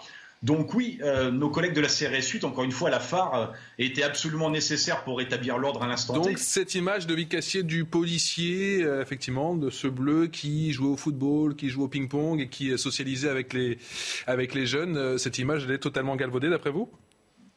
Pas ça. je, crois, malheureusement que oui. Alors il y a des, autres. C'est cliché. C'est l'image. l'image. Moi, ça me fait plaisir que Ludovic Cassier, qui est un expert en sécurité, hum. euh, rejoigne effectivement ma, ma conception qui consiste à dire des policiers pérennes qui mmh. connaissent leur territoire, qui connaissent leur population, affectés à ce territoire de manière durable, en tenue, armés, pour qu'ils puissent se défendre et protéger la population. Ça s'appelle la police de proximité moderne. Donc, et c'est pas ce qui a été fait jusqu'à présent. Guillaume Bigot, je donne la parole juste après le, sentiment de ce commerçant. Regardez que propos recueillis par Jeanne Canca, Fabrice Elsner, nos envoyés spéciaux dans le quartier de la Guillotière. Il dit clairement que ça a basculé après le premier confinement Covid. Pour moi, il y a un avant et un après euh, premier confinement. Euh, alors comment ça s'est passé, je ne peux pas vous dire. Par contre, ce qui est sûr, c'est qu'après la fermeture du restaurant, après le premier confinement, euh, le retour sur la place a été absolument enfin, catastrophique. On avait des vendeurs de cigarettes de partout. Alors le quartier a toujours été un quartier euh, à vocation sociale euh, euh, depuis, des, depuis des années, ce n'est pas le souci. Et depuis l'après-confinement, bah, on ne sait pas ce qui s'est passé, mais en tout cas, la place a été envahie, la place Gabriel Péry, qui est à 50 mètres de mon restaurant, a été envahie. les rues sont envahies par des vendeurs de cigarettes. Et on en revient à l'effet cocotte minute On l'avait oublié, cet effet non, cocotte minute Il y a surtout un effet arbre qui cache la forêt. Je viens qu'on parle de la guillotière, je viens qu'on parle de la CRS 8, je viens qu'on parle de la police de proximité. Tout ça, ce sont des rustines. C'est-à-dire, c'est bien la police de proximité, mais je suis tout à fait pour aussi. Mais, mais on comprend bien que le problème, il est systémique, il n'est pas conjoncturel, il est, une structurel. la police de sécurité Bien sûr que oui, bien sûr que oui, parce que de toute façon, les policiers vous le disent. Elle est, encore une fois, je répète, c'est très bien la police de proximité. Il faut la rétablir. Mais vous arrêtez les gens, ils, sont, ils ressortent après. Vous pouvez aussi vous poser la question comment on expulse ces gens. De toute façon, ils il y a aussi des gens qui vous disaient qu'à l'époque, quand il y avait cette police de proximité, c'était aussi une manière de, un, effectivement, de, bien connaître euh, la situation, de connaître les personnes, d'avoir aussi une certaine remontée des informations. Mais je répète, je ne suis pas contre la police de proximité, je ne suis pas contre la police municipale, je ne suis pas contre les caméras, je ne suis pas contre la construction de places de prison. tout. Mais à partir du moment où vous n'avez pas d'approche structurelle, où vous n'avez pas de volonté d'agir sur le réel, où vous n'avez pas de, stratégie, de plan en quelque sorte. Prenez cet exemple. Enfin, je, pense que les gens qui nous écoutent doivent être lassés d'une certaine façon, qu'on tourne en boucle. On dit euh, toujours la même chose et, euh, les policiers nous répètent toujours la même chose. On les arrête, ils ressortent. Euh, oui, il y a très peu d'OQTF qui sont exécutés. Oui, mais l'Algérie ne veut pas. Oui, mais on a besoin de gaz, etc. En fait, il faut, il faut bah, ça imaginer. En train de changer. des politiques qui sont en train de vous dire que ça va changer. Dans les mots. Ça fait, longtemps aussi qu'on entend que ça va changer.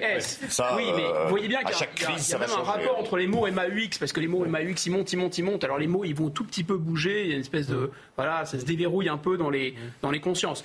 Sincèrement, il y a des moyens d'agir. Le premier moyen d'agir, je pense que c'est vraiment la base de tout, de tout rétablissement de la souveraineté, c'est les frontières vous rétablissez des frontières. Et des frontières physiques. Vous rétablissez des postes de frontières physiques. Tous les idiots qui nous disent, ouais, mais ça ne sert à rien, etc. Bon, je les invite à regarder ce qui s'est passé en Israël hein, quand ils ont installé une frontière. Euh, les attentats ont dit, sont partis moins 95%. Donc c'est comme ça, c'est clair. Donc oui, une frontière peut être tenue. En plus, il y a des moyens technologiques extrêmement Même quand on a 5000 km de frontières, comme bien la France sûr, bien sûr que oui. Vous rétablissez des frontières maritimes, aériennes, avec des drones, etc. Ça marche. C'est un investissement très utile. S'il y a besoin de sortir de Schengen, il faut sortir de Schengen. Il ne faut pas qu'il y ait de tabou, mais on pourrait aussi avoir Schengen et avoir une frontière en plus. En tout cas, ce qui est certain, c'est que les dispositifs juridiques actuels ne vont pas. Deuxièmement, il y a un problème avec la justice. Il y a un problème avec la justice parce que il faut que les juges qui rendent la justice au nom du peuple français soient sous l'autorité du peuple français, c'est-à-dire l'autorité de la démocratie, plus précisément, techniquement, juridiquement, sous l'autorité de la loi. Ce n'est pas le cas. Les juges n'appliquent pas la loi, les juges appliquent la jurisprudence de cours constitutionnels à droite, à gauche, française et étrangère, et ils n'en font qu'à leur tête. Il y a un problème il y a une tension politique, si vous voulez, entre l'autorité judiciaire, qui n'est pas un pouvoir chez nous, je rappelle qu'ils ne sont pas élus, et la loi. Ce qui veut dire en fait qu'il faut passer, enfin troisième point, il y a le problème de la drogue qui est central dans cette affaire, l'immigration, la drogue et les frontières, tout ça est connecté. Si vous voulez agir réellement, vous pouvez. Vous faites un référendum. Ce référendum décide une bonne fois pour toutes d'arrêter par exemple le regroupement familial, de dénoncer la Convention internationale, certains aspects de la Convention internationale des droits de l'homme, certains aspects de la Convention européenne des droits de l'homme. La Grande-Bretagne l'a fait, c'est pas un État fasciste. Euh, cette convention, ce référendum peut décider que les juges ne peuvent plus faire autrement en matière pénale que d'appliquer les lois, mmh. sans aucune marge de manœuvre. C'est une réforme constitutionnelle, ce serait pratique, ce serait efficace. Moi, il me semble qu'en plus, il faudrait probablement d'une certaine façon, euh, légaliser le trafic de cannabis et, en faire un business comme un autre. Et ça, ça en fait, ça désengorgerait aussi les prisons et ça ferait diminuer le niveau de violence dans notre société. Si vous faites ça, je pense qu'il sera un effet extrêmement efficace. Si vous faites de la police de proximité, vous voyez si la, CRS 8, la CRS 9, etc., les petites mesurettes comme ça, du, volontarisme de saut de puce pour déplacer une virgule, il va rien se passer. Vous êtes obligé parce qu'effectivement, ça fait quand même les, non, mais... vous voyez ce que je veux dire Mais bien sûr, mais bien sûr, bien sûr. fait quelque chose. Euh, Ludovic Cassier, le ministre intérieur, a déclaré qu'il assumait totalement euh, eh bien la, double peine. Ça vous interpelle Ça vous inspire quoi?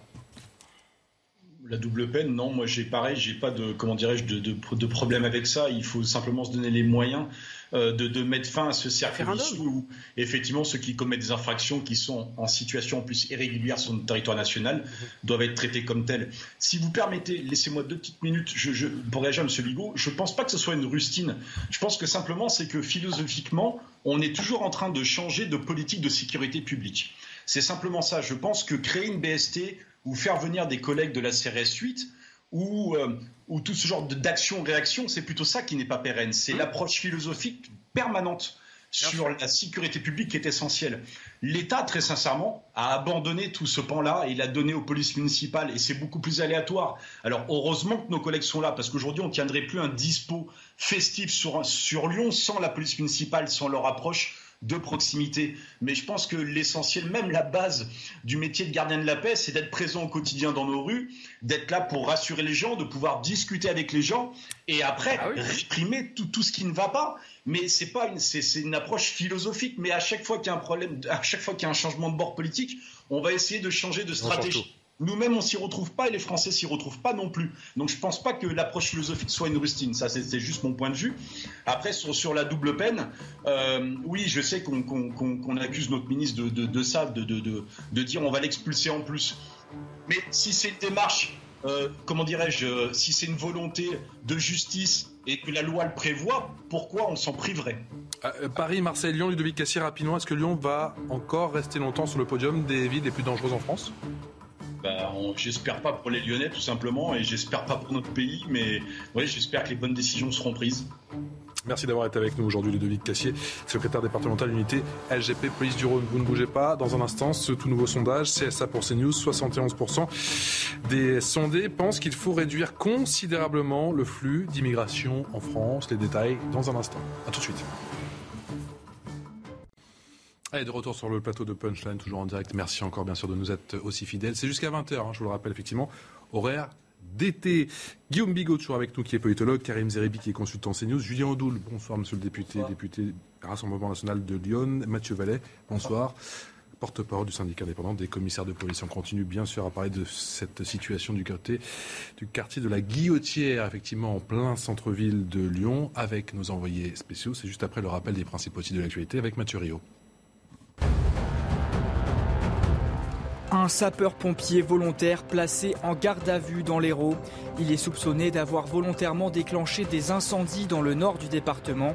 Le parquet enquête exactement, sur huit départs de feu. Précisons que cette affaire n'a pas de lien avec l'important incendie qui s'est déclenché hier près de Montpellier. Le chômage encore en légère baisse au deuxième trimestre moins 0,8% en France métropolitaine. Il y a 26 900 demandeurs d'emploi en moins dans la catégorie A, c'est-à-dire sans aucune activité, mais cette décrue ralentit avec même une légère hausse au mois de juin.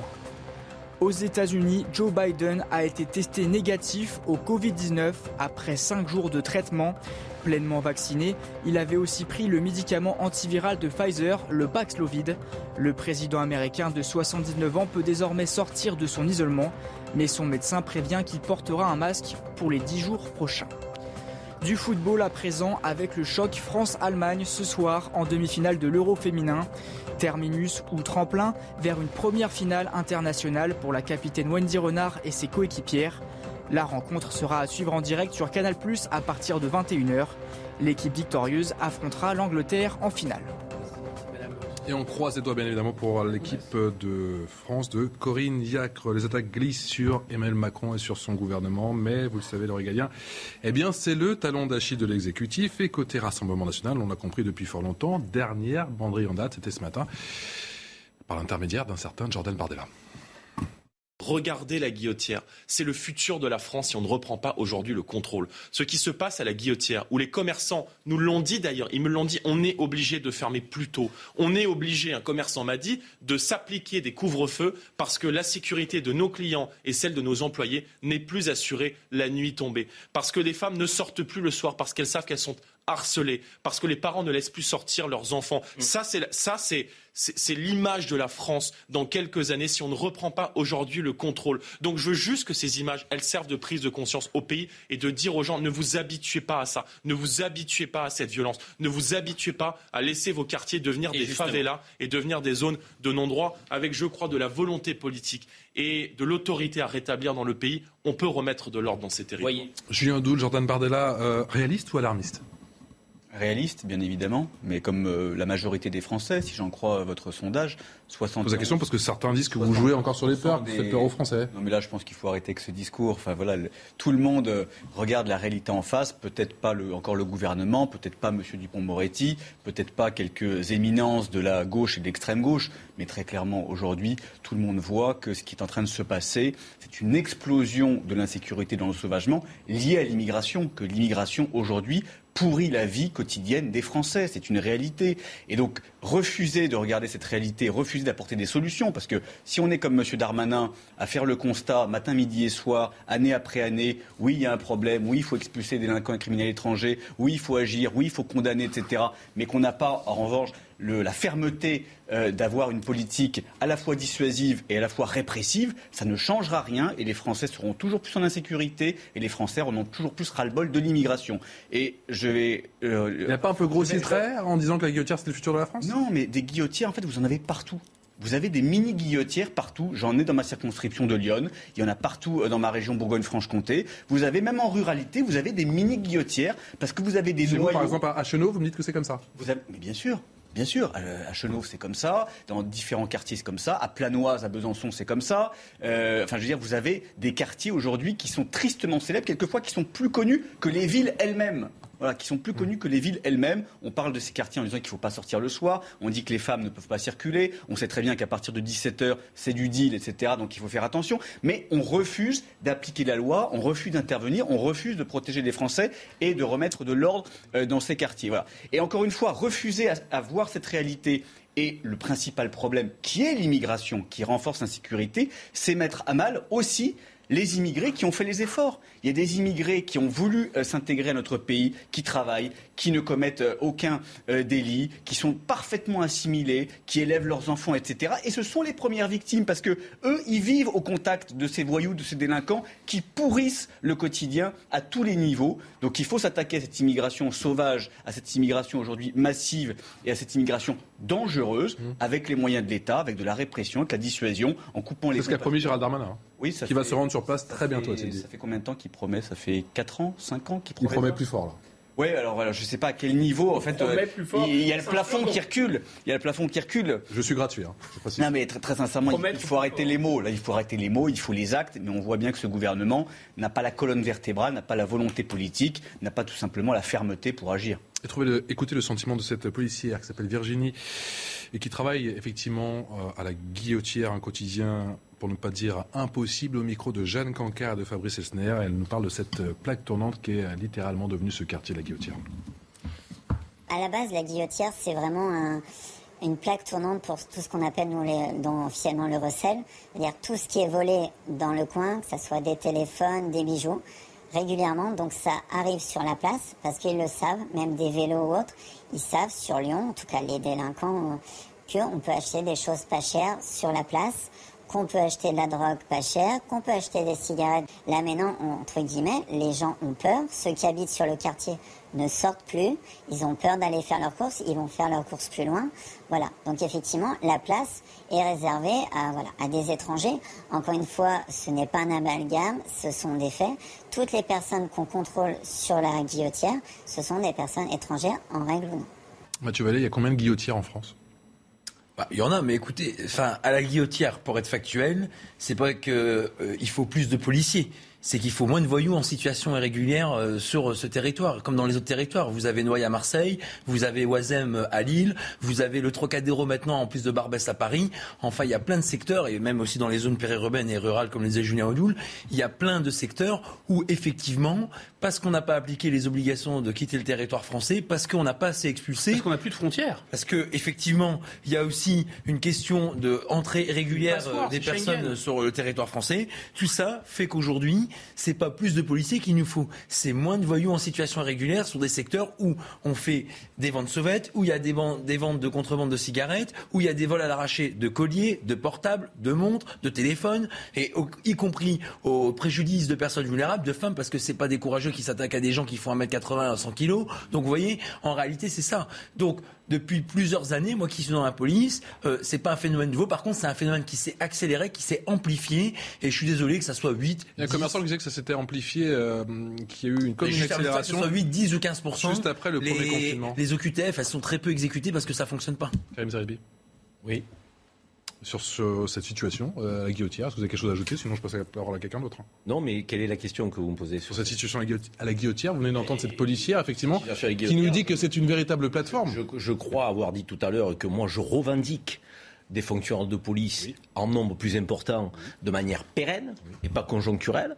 Je revendique des places euh, de, de rétention pour pouvoir mettre hors d'état de nuire des étrangers clandestins mmh. et pas simplement une garde à vue avec 20 minutes après des gens qu'on retrouve mmh. sur la voie publique, des actes des actes concrets. Mmh. Je veux dire, et des actes la guillotière, c'est le futur de la France, nous dit Jordan Bardella C'est votre sentiment Non, je crois que là, encore une fois, on a, on a des idéologues de toutes parts dans notre pays. On a ceux qui veulent pas regarder la problématique en face, et puis on a ceux qui voudraient l'amplifier. Euh, c'est presque un vœu, on a l'impression, parce qu'ils prospéreraient avec leur, leur, leur fonds de commerce idéologique. Non, je pense que nous avons des poches de délinquance dans le pays, et que ces poches de délinquance, aujourd'hui, on ne se donne pas les moyens de lutter contre. C'est ça le constat qu'il faut faire. Après, euh, je vais dire, les, Françaises et les Français qui, subissent ces travers-là sont souvent des gens modestes, souvent des gens qui habitent des quartiers populaires, souvent des gens qui aimeraient déménager, qui ne peuvent pas déménager. C'est scandaleux. Et, j'apprécie la distinction que fait Julien Audoul. Euh, certains diront qu'elle n'est pas importante euh, et, qu'elle est inutile. Mais la distinction entre des étrangers en situation régulière qui respectent les lois et qui subissent, c'est lui qui l'a dit, et qui subissent peut-être... C'est le débat que vous avez Guillaume Bigot tout à l'heure. Je précise pour ceux qui n'étaient pas là. Des délinquants, effectivement, qui emmerdent la vie de tout le monde. Marine Le Pen, d'ailleurs. Et qui votent de plus en plus ça, je ne sais pas. Vous avez peut-être des études que je n'ai pas, mais peu importe. La réalité, c'est que vous reconnaissiez euh, qu'ils ne sont pas tous délinquants parce qu'ils sont étrangers. Euh, il y a une phrase qu'a dit le ministre de l'Intérieur. Mais encore une fois, le ministre de l'Intérieur, il dit des phrases, il faudrait qu'il passe aux actes. Mmh. Il a dit il ne faut pas combattre les étrangers pour ce qu'ils sont, il faut les combattre pour ce qu'ils font. Et effectivement, un délinquant étranger n'a rien à faire sur notre sol. Maintenant, s'il le met à exécution, je pense qu'on sera d'accord euh, pour que les uns et les autres sortent de leur sensibilité pour dire on a fait quelque chose de bien. Mais si ça reste effectivement des mots sans une transition en acte, on va tourner en rond et on va avoir des débats où les uns et les autres vont faire preuve d'idéologie plus que de pragmatisme. Or, aujourd'hui, les Françaises et les Français veulent du pragmatisme. Et le pragmatisme, c'est de l'action. Et c'est pas euh, euh, philosophique de dire il faut la police de proximité, c'est pas philosophique de dire il faut plus de pas de prison, de centre de rétention, c'est systémique. Ça veut dire se donner les moyens de mettre en place une politique de sécurité, une politique de justice. Est-ce que vous avez le sentiment de travailler un petit peu dans le vent? Non, on ne travaille pas dans le vent. Alors deux choses. Euh, créer des places de centre de rétention administrative, c'est des policiers qu'on met en moins sur la voie publique. Vous savez qu'à Lyon, on va créer un centre de rétention administrative, c'est entre 150 et 170 policiers en moins. On va les chercher. Le centre que va aller voir justement Gérald Voilà, on va aller chercher où? Dans le commissariat de police de Lyon. On, va aussi mettre autre chose. Hein. on va... ah mais je suis euh, là-dessus, vous êtes d'accord J'y arrive, c'est ce que j'ai dit, sauf que le Conseil constitutionnel, à la place des policiers, ne veut mettre personne d'autre parce qu'il estime que c'est une mission sacro-sainte régalienne. Donc ça, c'est un problème. Des centres de rétention administrative en plus, c'est des policiers en moins sur la République. C'est une certitude. Il faut qu'on avance sur qui on met dans ces centres de rétention administrative pour garder des étrangers qui sont en situation d'être expulsés.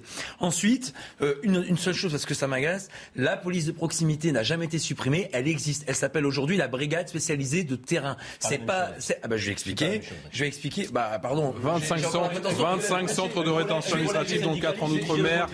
Eh bah, écoutez, on a le droit de pas tous être d'accord. C'est la force de démocratie. Bah, écoutez, euh, moi, j'ai travaillé dans les quartiers nord, comme vous venez de Marseille. Euh, il y a des brigades de terrain. À la Guillotière, dans le 7 il y a une brigade de terrain. Hein. Alors, cette brigade spécialisée de terrain. Je crois qu'on vous a entendu carrément. Mais je vous l'affirme. Allez-y. Allez-y, Mathieu Alors, la brigade spécialisée de terrain, c'est quoi? C'est des policiers qu'on recrute dans des unités spécialisées qui sont fidélisés sur un territoire. Dans les quartiers nord de Marseille, par exemple, c'est Félix Piat dans le 3e arrondissement. Là, c'est 7e à la Guillotière à Lyon. Et en fait, c'est des policiers qui sont adaptés aux horaires des voyous, c'est-à-dire qu'ils font souvent entre 13h et 1h du matin, qui font des vacations de 11h08 et qui derrière ne font que les trafics de stupéfiants, que les rodéos, que les infractions qui qui pourrissent le quotidien des gens comme les occupations de l'immeuble, mais aussi les arracheurs de colliers. Samedi dernier, vous en parliez, il y a eu des policiers qui ont été attaqués et pris à partie parce qu'ils avaient interpellé non seulement un voyou qui venait d'arracher une chaîne, mais un autre voyou qui utilisait une carte bleue volée. Donc c'est des policiers qui font aussi du contact avec les commerçants, les habitants, et d'ailleurs leur action précède des réunions avec le commissaire de police qui tous les 15 jours réunit tous les partenaires. Mais s'il faut l'appeler police de proximité parce que ça fait bien son papier, dans la réalité, elle existe. Les brigades de terrain, on en est fiers et elles font le travail de fond en comble et de la cave au grenier pour faire plaisir à une certaine idéologie anti-flic. Ça n'est pas ça la police de proximité. La police de proximité, c'est pas des gens qui prennent du renseignement. La police de proximité, ce sont des, des- des fonctionnaires de police en tenue, armés en nombre suffisant pour faire face aux voyous sur un territoire donné toute la journée. Ils sont pas en nombre suffisant et ils ont un périmètre qui est, qui est trop important à Vous savez couvrir. ils Dans les quartiers nord de Ils Marseille, sont 43. ben, c'est- Pour excusez-moi. pour le Car- troisième car- arrondissement. pour le pour le troisième arrondissement. D'accord. Et pour le 15e, ils sont combien Eh ben, pour le 15e, ils sont les voyez 41. Non. Ah bah, je je vais vous dire. Moi, savez mieux moi, moi. j'habite dans les quartiers Ils sont nord Moi, j'habite Bah, dans les quartiers nord. Mais je veux dire, ils ont un périmètre trop important à Ils couvrir. Karim, si vous le savez? Non, je le sais, mais vous le Non, savez. dans les quartiers, assignés aux quartiers, quartier La Cassélan, quartier La 41. Brigade, quartier du Plan d'Ao. Non, Eh ben, ah bah, je vous dis aujourd'hui, à Marseille, on a à peu près t'as raison. 77 quartiers dits difficiles. Donc, où on en a, Rudy Mana, du coup. on a des, on a des points de deal. Ah bah, Donc, cette, tout brigade, cette, BST, je ne dis pas qu'elle n'existe pas, je dis que ça n'est pas le concept de police de proximité. Non, c'est la le nouvelle concept, police de proximité. non, c'est un autre concept. Le concept de police de proximité, il, est très chronophage en effectif. Il est très chronophage en effectif. Je le reconnais. Mais, mais il y a des syndicalistes euh, de- qui sont sur le terrain, autant que Mathieu Vallée, pas moins et pas plus, qui disent qu'il faudrait 30 000 fonctionnaires de police de plus si on veut une vraie police de proximité. C'est eux qui le disent. Donc, et moi, j'acquiesce parce que que- je dis, comment- pardon, je dis aujourd'hui qu'il faut aller dans ce sens-là. Et la police de proximité, c'est une, c'est une très bonne chose. Moi, je soutiens la police de proximité. Ce serait vraiment un plus. Elle Mais existe. comment imaginer qu'on peut résoudre des problèmes aussi systémiques, aussi graves, qui sont enquistés depuis 30 ans, depuis occupant le terrain, 40 Guillaume. ans? Mais non. Ah, mais Déjà, mais les non, je vous juges. réponds, vous me dites, mais non. On Non. a une différence de, de vue.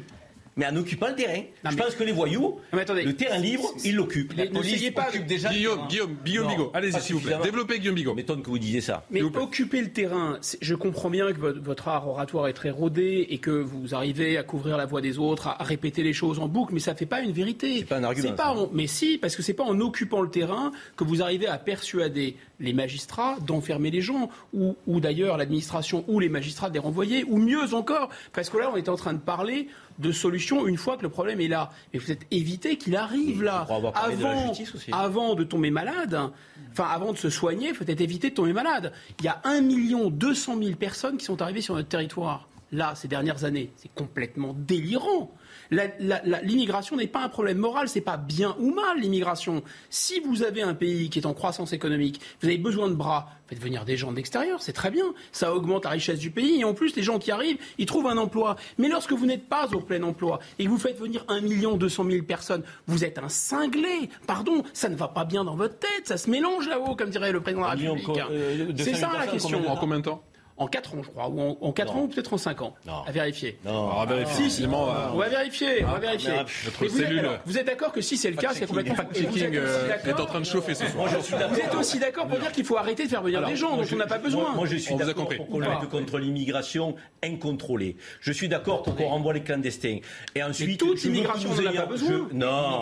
Comment ça Si, on a besoin À d'immigration. la différence, à la différence entre vous et moi, moi, je considère que l'immigration zéro est, est un leurre, c'est idéologique, c'est doctrinal, ça n'existe pas. Nous avons besoin d'immigrés dans le pays qui travaillent. Donc, et d'ailleurs, c'est le patronat dans le- la restauration qui nous dit il nous Ah, en faut. C'est les agriculteurs qui nous disent il nous en faut parce que il y a une réalité. Tirer les salaires la réalité. oui. Mais non. Mais bien sûr, mais non, tombez le masque, Karim. Vous êtes le, non. mais vous êtes le Mais porte-parole du Medef. Tombez le masque. votre idée Ok. qui Vous voulez faire venir de la main exploite d'œuvre les bon marché qui est- n'est pas déclarée. Ça fait 40 ans que ça chacun son tour.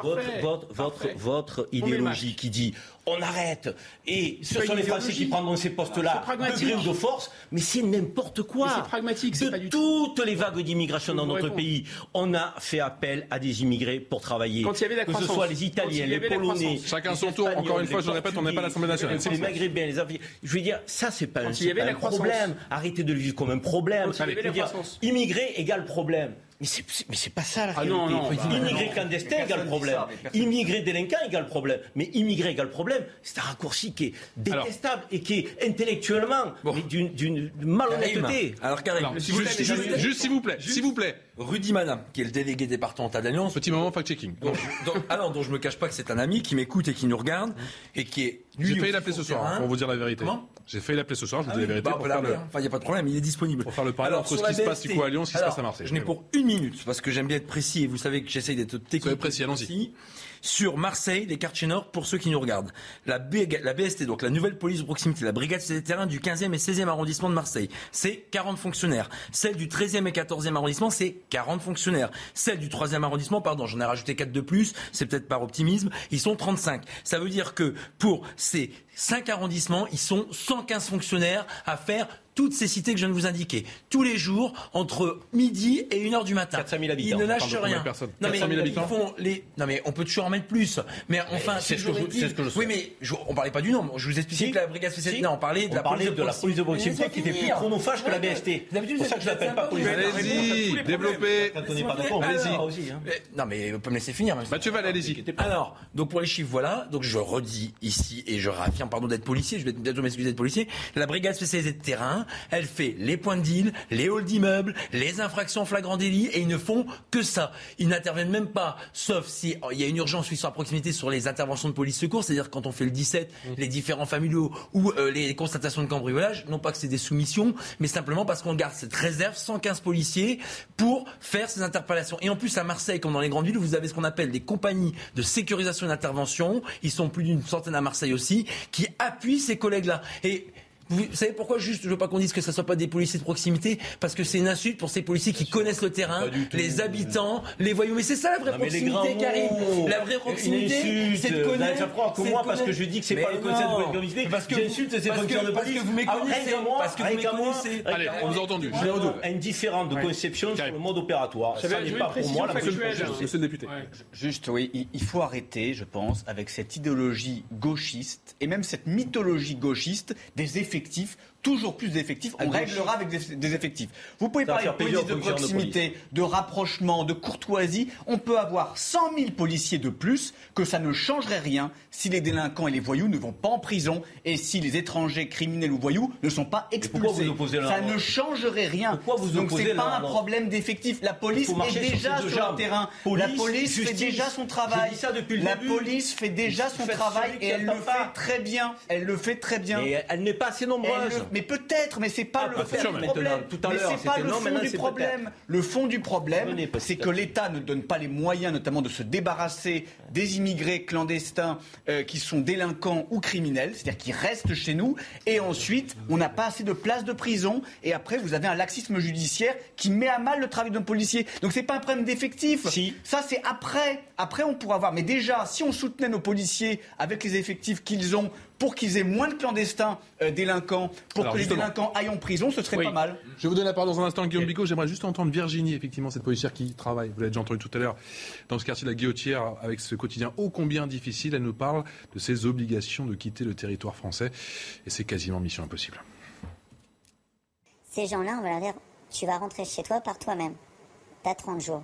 Autant vous dire que vu les risques qu'ils prennent, ils ne partiront jamais. Et je pense qu'on aurait fait pareil à leur place.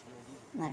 Donc pour moi, ces OQTF ou ces assignations résidentes ne servent à rien parce qu'en finalité, il n'y a aucun suivi. Pour nous, euh, la vraie finalité, si on voulait qu'on soit à nouveau respecté, c'est que les expulsions en soient appliquées. Pour nous, c'est prévu dans les textes, n'importe quel bord politique, euh, peu importe, c'est prévu dans les textes de loi depuis des décennies. Un étranger qui commet un délit, s'il est en situation régulière, il part directement effectivement, et s'il avait un titre de séjour, il doit être débouté de ses droits et être reconduit également dans son pays. Ce n'est quasiment pas appliqué au quotidien depuis des années.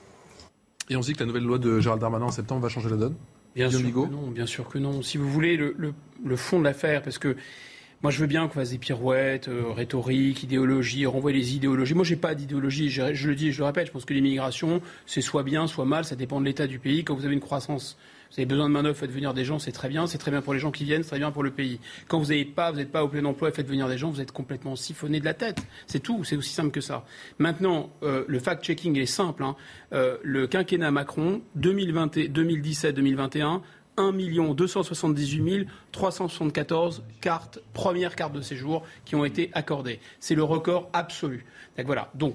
En réalité, qu'est-ce que c'est que cette histoire? Il ne s'agit pas de dire une frontière, c'est pas un pays, c'est pas une prison, c'est de fermer les frontières de manière hermétique. C'est risible de dire que des gens sont pour l'immigration zéro, qui veulent fermer les frontières. C'est comme une maison. Vous ouvrez les portes, fermez les portes, vous ouvrez les frontières, fermez les frontières, vous régulez les flux. Moi, j'ai été directeur général d'une grande école de commerce dans laquelle il y avait 21 nationalités, il y avait d'extraordinaires économistes tunisiens, il y avait d'incroyables euh, chercheurs euh, euh, vietnamiens, etc. Il ne s'agit pas de fermer le pays, c'est totalement absurde. Mais vous voyez bien que tout ça est complètement tartuffe entre quelques dizaines de milliers de combattants pour la liberté. On vous a remis des chiffres par quinquennat, je vous en prie. À qui, à qui vous avez vous accordez l'asile et l'asile et le statut de réfugié, c'était un honneur pour la République de protéger les gens qui défendent nos valeurs. Entre quelques dizaines de milliers de cadres de haut niveau dont l'économie peut avoir besoin et ouvrir les vannes à 1 278 000 personnes, c'est de la folie. Moi, je suis d'accord avec M. Darmanin. Il faut juger tout le monde, pas que les étrangers, tout le monde parce qu'ils sont, parce qu'ils font et pas parce qu'ils sont. Et là où, j'ai fait le lapsus, c'est que le problème qu'on a aujourd'hui, c'est très simple. C'est que les gens qui se comportent mal sur notre territoire, qui sont ici, en fait, ils ne jugent pas les gens qu'ils trouvent, et notamment les gens qui ont un uniforme, ils ne les jugent pas par ce qu'ils sont, par ce qu'ils font, pardon, mais par ce qu'ils sont. Il y a un, renversement de perspective, et je, suis désolé de le dire, mais il y a une espèce de haine, un déferlement de haine anti-française. C'est une évidence, c'est l'évidence même. Ces gens-là, ils tuent. Ils ne tuent pas seulement pour euh, voler, c'est pas seulement de la, de la, criminalité classique. Il y a une dimension, il y a une dimension de haine là-dedans. Et en fait, il faut pas. Euh, c'est vraiment totalement scandaleux de renverser euh, la charge de la preuve. C'est comme si vous disiez vraiment, alors les Juifs, vraiment, ils ont agressé les Allemands, hein. ils étaient vraiment pas sympas.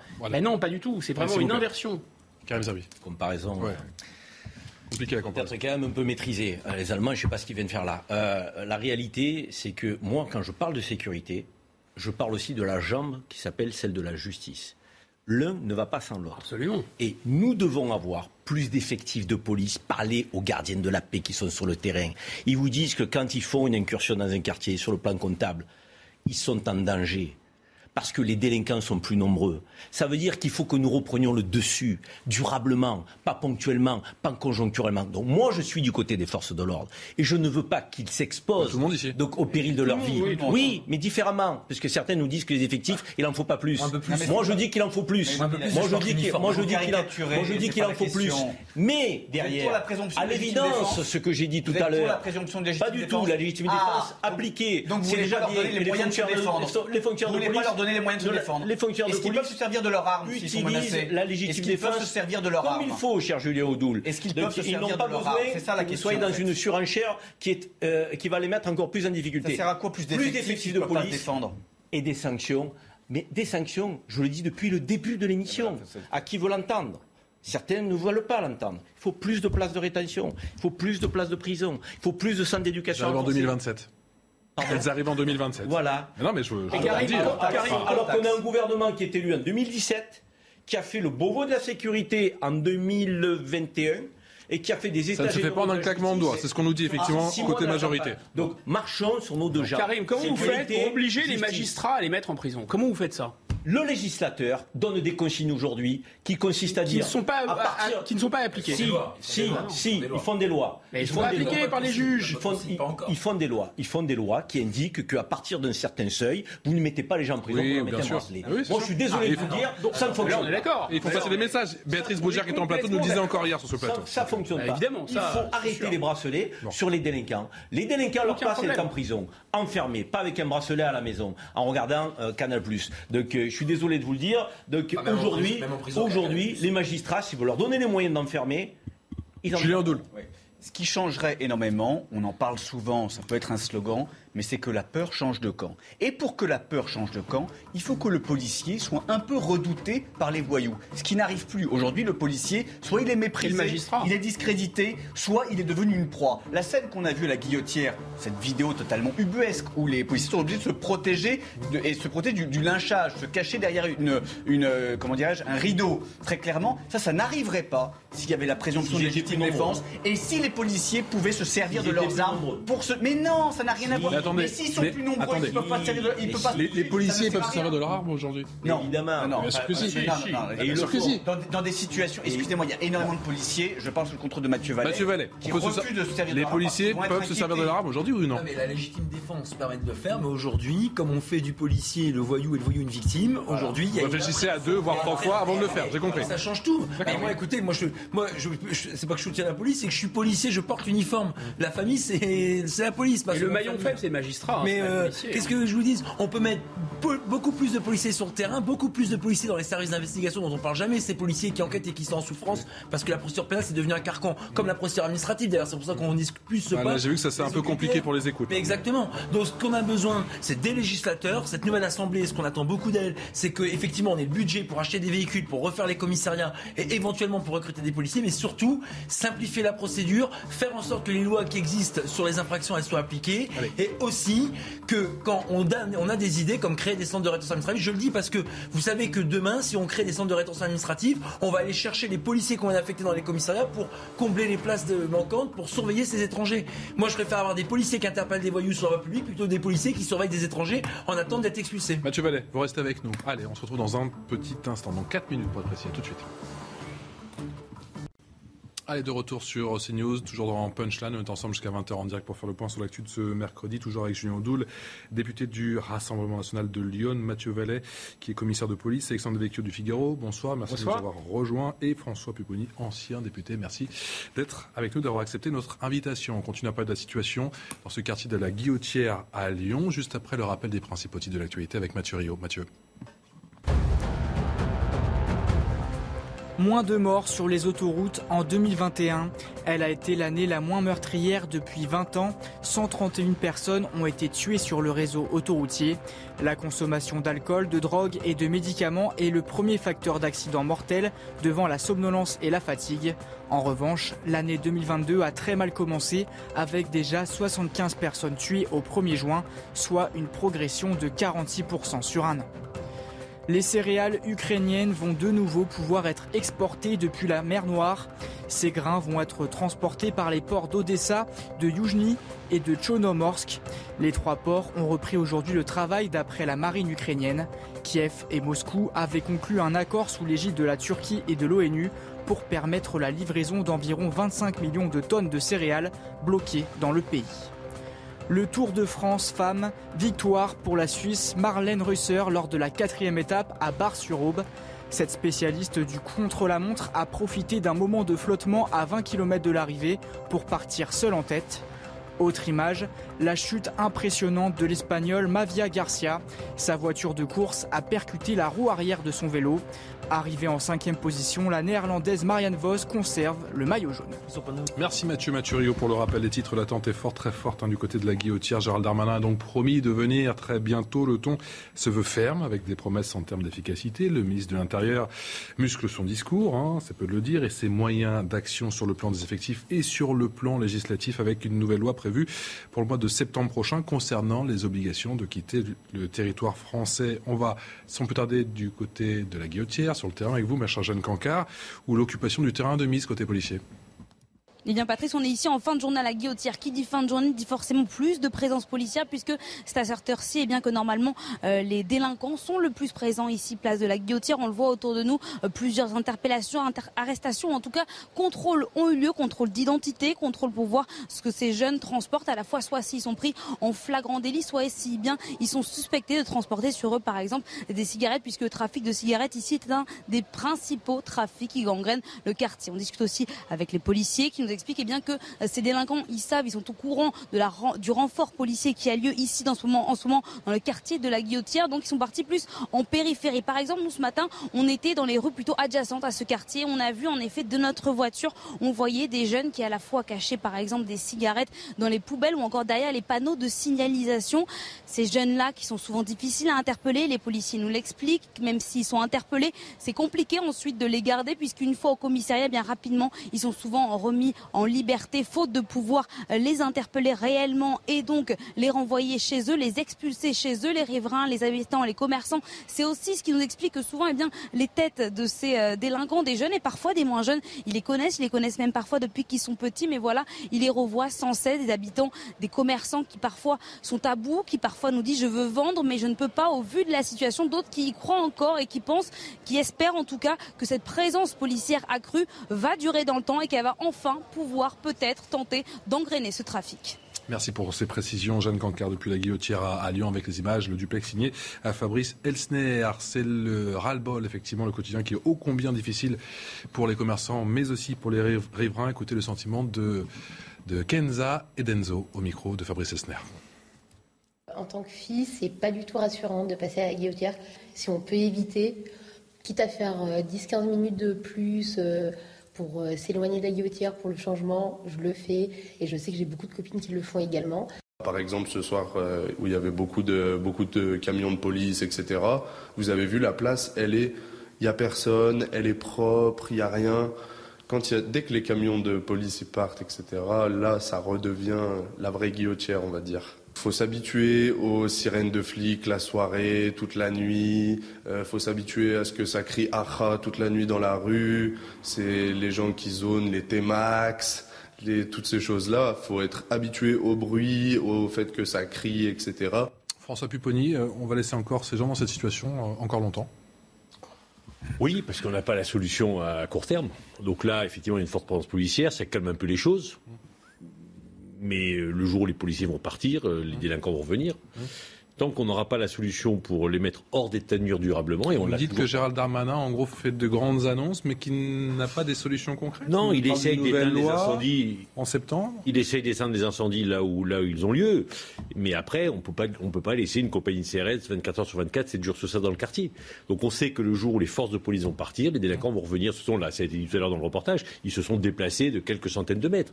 Ils, ils ne sont pas interpellés, ils ne sont pas mis hors d'état de nuire.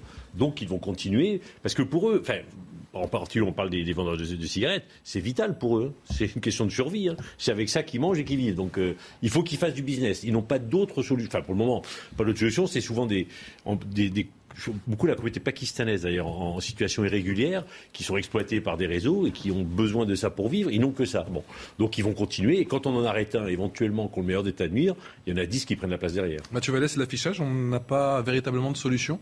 Mais écoutez, il faut du bon sens. Et aujourd'hui, quand on réclame du bon sens, on est extrémiste. Et en plus, quand vous réclamez plus de policiers, plus de sévérité, plus d'incarcération, plus d'exclusion, on vous dit que vous êtes extrémiste de droite. Mais les vrais extrémistes, c'est ces voyous qui fracassent les victimes et qui pourrissent le quotidien des gens. C'est eux euh, dont on constate euh, qui sont extrémistes.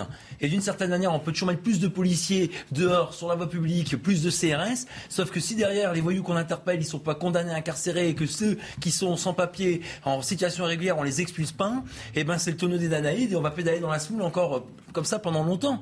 Donc euh, aujourd'hui, avec des policiers qui se font lyncher, on s'est enfin réveillé en constatant que on expulse moins de 10% des personnes qui font l'objet d'une obligation de quitter le territoire français. Mmh. Mais le réveil, il est un peu tard. Mmh. Parce que maintenant, on va mettre encore 10 ou 15 ans à relever la pente. Vous imaginez, on n'a pas assez de places de prison. On n'a pas assez de centres de rétention administrative en plus qui consomment des policiers. On n'a pas assez de juges qui condamnent ces personnes à de la prison ferme ou alors Avec une véritable volonté politique, on va mettre combien de temps? Ah ben, il manque de la Ça se compte en combien d'années En combien de... ah bah, d'années même ça fait 20 ans qu'on manque de, enfin, de volonté et de courage politique. Hein. D'une certaine manière, on peut dire de la lâcheté politique, euh, parce que, en fait, aujourd'hui, on tombe. 10 ans, 20 ans, 30 ans, 20 ans, 15 ans ou 20 ans. Sans être sûr d'y arriver. Non, mais sans être sûr. Non, mais nous, les policiers, on est sur le terrain, on interpelle les gens, mais il faut une suite de ces interpellations-là. Si demain on met 1000 policiers de plus, on interpellera peut-être plus de voyous et plus vite. Mais s'ils ressortent aussi vite qu'ils sont interpellés et qu'ils ressortent aussi vite qu'ils ne sont pas expulsés, on n'y arrivera pas. C'est une certitude. Et ça, c'est le politique qui a la main sur ça. Et nous, les syndicats de police, effectivement, on fait des propositions. Et je termine sur ça. J'ai été un peu. Euh, J'ai entendu le gouvernement dire que les personnes en situation irrégulière qui rentraient sur le territoire national et qui finalement ont trouvé un emploi, euh, s'inséraient euh, et euh, finalement ne posaient pas de problème, on les régularisait, d'accord. Mais enfin, dans ce cas-là, les frontières, ça ne veut plus rien dire. Enfin, soit on respecte les conditions d'entrée sur le territoire national, c'est la notion même de frontière, on met des règles, on met des principes. Il y a des gens qui, avant de venir en France, remplissent les critères, remplissent les règles. Eux, ils font l'effort. Je ne vois pas pourquoi ils n'auraient pas un respect vis-à-vis de cet effort qu'ils font. Et les personnes en situation irrégulière, c'est bien le drame de notre société, c'est qu'avant même qu'elles commettent une infraction, elles devraient être expulsées. Aujourd'hui, c'est pas le cas. C'est parce qu'elles commettent une infraction qu'on a un œil un peu plus vigilant sur elles, et c'est parce qu'elles vont faire plusieurs infractions qu'on va avoir une vraie procédure derrière d'expulsion et qui peut-être aboutira si elle fait pas X recours en centre de rétention administrative pour être expulsée. Et si le pays qui est celui d'origine veut bien l'accueillir, vous voyez bien qu'il faut du courage et de la force politique pour obliger non seulement les pays d'origine à les récupérer, à récupérer leurs voyous. Euh, sinon, enfin, c'est comme si vous rameniez un gosse à sa mère et que la mère disait non mais c'est mon gosse mais je le reprends pas. Enfin, il, y a, il faut du bon que sens. Ces Il faut du chiffres, bon sens. Est-ce que ces chiffres concernant les expulsions sont surévalués? C'est en tout cas le sentiment de Virginie, cette euh, policière qui travaille au quotidien à la guillotière au micro de Fabrice Esner et de Jeanne Cancard. Écoutez-la. Moi, je sais juste que les chiffres qu'on voit au quotidien, la réalité du terrain, pour moi, sont très différents de ceux qui sont annoncés. J'ai cru voir dans les médias encore hier qu'on annonçait à peu près 10% de reconduite aux frontières. Pour moi, euh, en tout cas, notre zone, c'est-à-dire la zone sud-est, euh, on est, je pense, j'estime à 2 ou 3% maximum les reconduites aux frontières. On peut casser ce cercle vicieux concernant les, les délinquants étrangers? Oui, on peut, avec, euh, avec de la volonté. Déjà, la volonté euh, d'opérer un bras de fer avec les pays d'origine. Et vos adversaires vous disent à chaque fois que vous avez cette volonté mais que vous n'avez pas de solution. Mais si, la solution, la solution elle est très claire. Donc vous avez des pays de départ que l'on connaît bien, voilà, que ce sont les pays du Maghreb, les pays d'Afrique subsaharienne, qui bénéficient chaque année de milliards d'euros. Milliards d'euros de, coopération internationale, milliards d'euros de transfert de fonds, milliards d'euros aussi via les visas que nous leur accordons. Il suffit de couper. Il suffit de dire à un moment donné, de se poser autour de la table, d'opérer le bras de fer. Vous reprenez vos délinquants et vos criminels, sinon c'est terminé. Voilà, c'est tout. Mais la volonté euh, finalement du, gouver- gouvernement est totalement absente. Bah, c'est ter- c'est terminé, c'est-à-dire que ces pays sont tellement dépendants de l'argent qu'on leur verse, sont tellement dépendants des visas que À ce point-là, vous- effectivement- vous pensez Mais bien évidemment, je ne sais plus le, le chiffre, le Mali, parce que le, le Mali qui est quand même un exemple assez Ce ne sont pas des... ah, vous parlez du Mali, seulement du continent africain. On Bah, a vu Emmanuel Macron hier. Bien sûr. qui- Non, mais ce serait bien sa que- tournée africaine. ce On a quand même bien- le sentiment que ces pays ont développé euh, d'autres réseaux avec d'autres pays qui comptent. euh, Vous parlez Oui, effectivement des, sûr. des Et- pays en et en Afrique, fait- sur les Chinois ou encore sur les Russes. fait, la France est la perdante à tous les niveaux en Afrique. C'est-à-dire que nous, nous, sommes engagés, notamment militairement, pour lutter contre le terrorisme, pour lutter contre le djihadisme, pour protéger euh, nos intérêts et pour protéger aussi l'indépendance euh, de ces pays. On se rappelle de l'intervention de 2013 euh, au Mali, qui a été lancée par le président Hollande. Nous, avons été ridiculisés ridiculisé, il faut bien le dire. Notre ambassadeur a été viré presque manu militari, finalement comme un vulgaire colporteur. Nous avons versé énormément d'argent pour ces pays et en retour. Et en retour, ces pays déjà ne nous aident pas dans cette lutte. C'est-à-dire qu'on aimerait bien que les ressortissants maliens qui sont en France peut-être aillent lutter, comme l'ont fait d'ailleurs des Ukrainiens qui étaient en France pour repartir euh, combattre pour, leur- pour leurs frères. Et euh, clairement, ils ne gardent pas euh, leurs ressortissants et ne nous aident pas dans la lutte contre l'immigration massive et clandestine. Donc c'est vrai que la France est perdante à tous les niveaux. Mais j'aimerais ajouter un mot sur la guillotière. C'est insupportable que l'État français, ce gouvernement, comme les gouvernements précédents, laisse des citoyens français vivre avec cette insécurité permanente. C'est insupportable que euh, le gouvernement laisse des Français, et notamment des Françaises, opérer des manœuvres de contournement de l'immigration et de l'insécurité, à se torturer l'esprit, quelles heures, quelles rues, quelles personnes, etc. C'est la France d'aujourd'hui, c'est la France de l'impuissance de M. Macron. Ce sondage pour CNews, Alexandre Devecchio, les Français, le flux d'immigration sur le territoire national. Selon vous, faut-il réduire considérablement le flux d'immigration en France La réponse est oui à 71% et de non à 28%. Le gouvernement, dos au mur, va-t-il enfin agir? Bah, écoutez, euh, on parle depuis tout à l'heure de l'immigration euh, irrégulière. C'est un gros enjeu avec euh, certaines difficultés au-delà même des pays euh, euh, étrangers. Je pense qu'il y a une question du droit. On peut modifier le droit qui est euh, la, possibilité de recours. Je, le dis à chaque fois est trop trop importante. La- la- la- L'appréciation du juge des libertés qui doit juger si oui ou non il y a une menace grave pour la France. voilà, il y a trop de marge de manœuvre à, ce juge, au juge, et il faut remettre la question de l'immigration dans les mains du politique et notamment de l'immigration irrégulière. Mais pour répondre à votre question, il n'y a pas que l'immigration irrégulière. Quand on regarde les chiffres précisément, j'étais en train de, de, les regarder là, pour 2021, euh, on est à 345 000 personnes de plus en termes d'immigration euh, légale. 271 000 premiers tours de séjour, 104, 104 000 demandeurs euh, d'asile. Donc, moi, je trouve que c'est beaucoup quand même pour un pays qui a tant de difficultés d'intégration, qui doit gérer l'immigration ir- irrégulière. Il n'y a, Donc, pas une partie de ces gens qui arrivent qui repartent? Non, non. euh, non, que 17 Non, je 000. pose la question. les sorties de territoire. Ouais, J'ai les chiffres exacts. Donc, sorties de territoire, 17 000. Entrées, 345 000. Euh, Il y a même le chiffre des naissances euh, de, de, de personnes étrangères, c'est 738 000. C'est quand même intéressant euh, en termes de, de, de démographie aussi. Donc, euh, loin de moi l'idée de dire il y a beaucoup de gens qui sont en situation irrégulière, qui viennent travailler euh, et qui euh, ne posent pas de problème de- d'insécurité. Mais est-ce que c'est bien raisonnable, étant donné euh, cette insécurité permanente qu'on qu'on décrit, étant donné malgré tout, on le sait, euh, l'échec de l'intégration chez des gens qui sont parfois de la deuxième ou la troisième euh, génération, il y a vraiment une question euh, à se poser, une politique glo- globale à refonder. François Pupponi. Il y a- il il y a un gros paradoxe. C'est qu'aujourd'hui, un certain nombre de filières économiques ne trouvent pas de gens pour travailler. Et les seuls endroits où ils peuvent recruter, c'est à l'étranger. Pour l'exemple de l'hôtellerie-restauration, n'y a pas. Mais moi, je connais des restaurants saisonniers, en pleine saison touristique, ils ferment deux jours par semaine parce qu'ils n'ont pas le personnel suffisant. Et où est-ce qu'ils veulent aller recruter? En Tunisie, où les gens sont prêts à venir, ils sont formés, compétents, ils sont prêts à venir. Le paradoxe de notre pays, c'est qu'il y a des filières économiques, des secteurs économiques qui n'arrivent pas à recruter et qui sont obligés d'aller recruter à l'étranger. Enfin, Obligés, sincèrement, a la- non, mais non. sincèrement, sincèrement, Non, non, sincèrement, pas mais obligés. attendez, sincèrement, Pas sincèrement, obligés, mais on qui va en tous- sont rendus, C'est un effectivement. modèle économique non, qui a non, été non, non, imposé. Oui, d'accord. non, On va tous au restaurant. C'est un modèle On va économique tous au restaurant. Eh on paiera un peu plus cher Ah, le non, mais restaurant. on va tous au restaurant, rentrer dans les cuisines des restaurants et regarder. Non, mais on qui- est- Enfin, ça, ça, ça fait longtemps. hein. On est d'accord, mais- François. mais D'accord, mais ça fait longtemps. Mais sauf que, eh, qui, eh, est-ce qu'on trouve encore aujourd'hui, entre guillemets, des Français qui acceptent de faire le sale boulot dans les arrières-cuisines pour que les gens puissent manger Alexandre à raisonnables Mais, Non mais, Alexandre. non mais vous, vous posez, vous On posez, a déjà eu un peu ce débat là tout à l'heure. Vous posez une vraie question, c'est un débat permanent, mais je pense que la philosophie politique a été effectivement de prendre des, excusez-moi du terme, entre guillemets, des esclaves du monde entier Oui, pour sûr, faire, évident, pour faire le, le- le souvent, sale c'est- boulot. et Et souvent en situation irrégulière, hein, parce que dans les cuisines, ils ne sont pas en situation irrégulière. et, et pas dans les Simplement, restaurants- les- et pas dans- et pas que dans les kebabs, hein, y compris dans les grands restaurants. Restaurants parisiens. C'est pour ça que euh, moi, je, je serais sévère là-dessus, parce que les filières que vous évoquez, pas des filières qui sont en difficulté euh, économique. En, en tout cas, pas toutes. Vous avez évoqué les grands restaurants, les chaînes. hein. Il y a beaucoup de chaînes de restauration. C'est pas le, le petit restaurateur qui, lui, euh, n'a pas d'employés, travaille avec sa femme, sa famille, éventuellement paye bien les employés qu'il a pour une partie.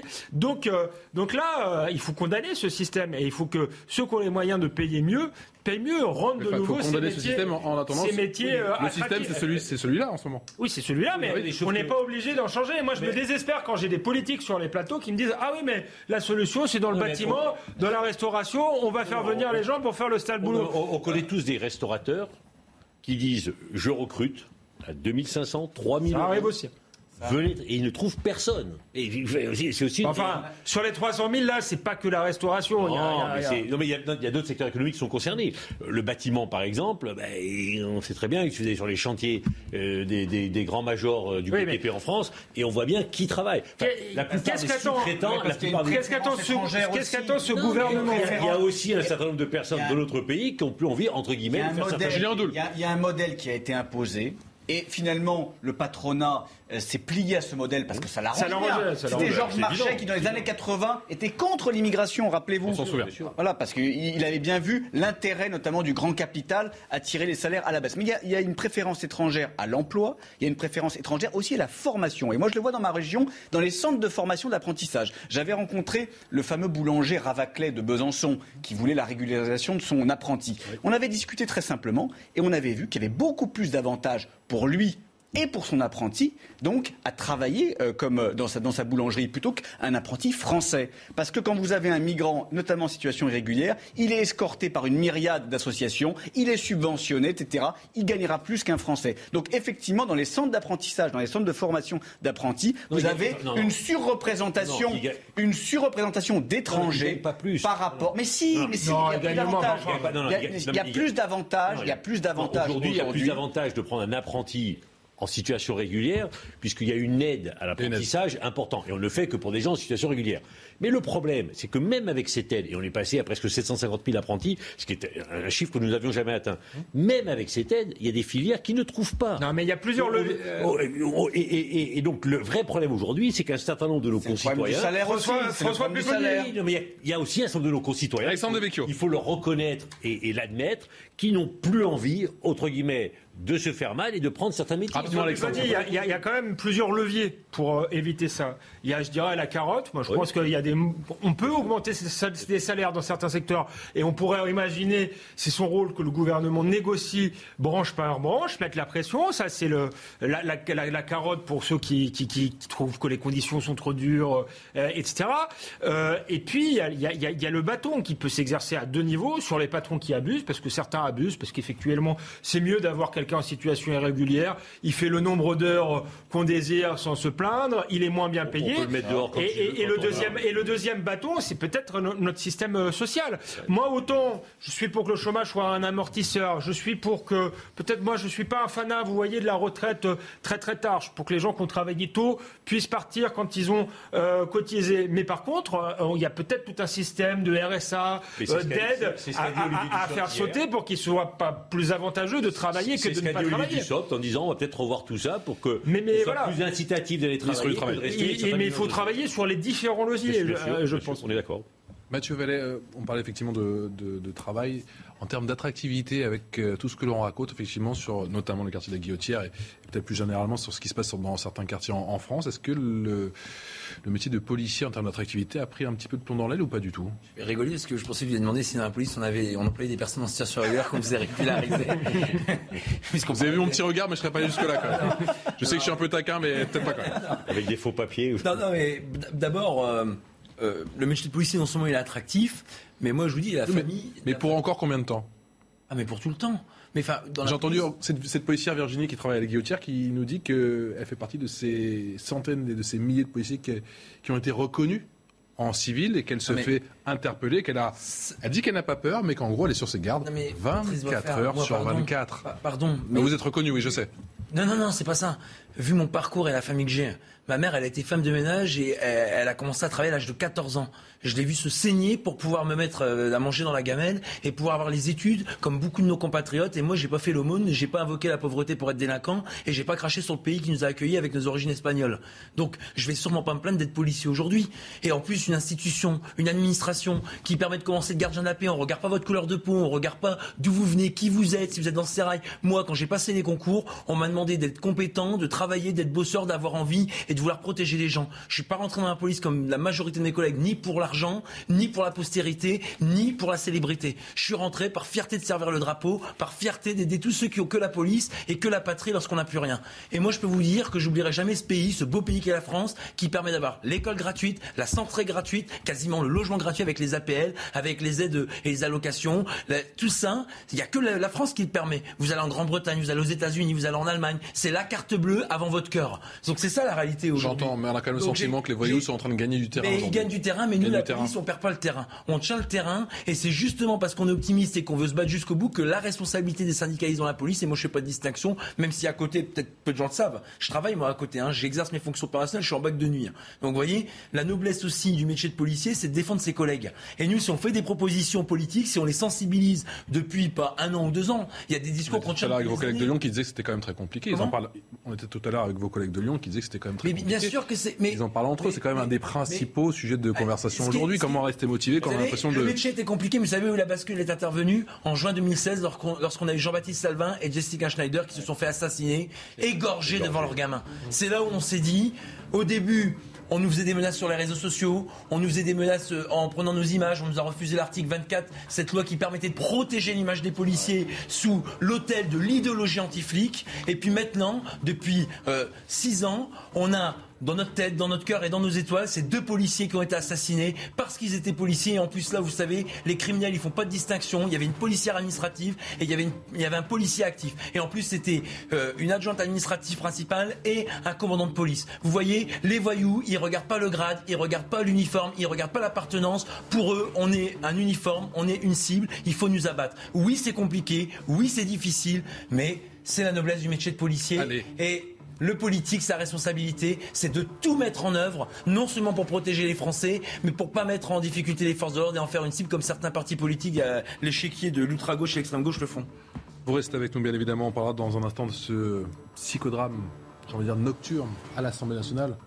Encore un, concernant les pensions de retraite. Euh, l'exécutif est-il passé en force, oui ou non? On en parle dans un instant. Vous restez avec nous.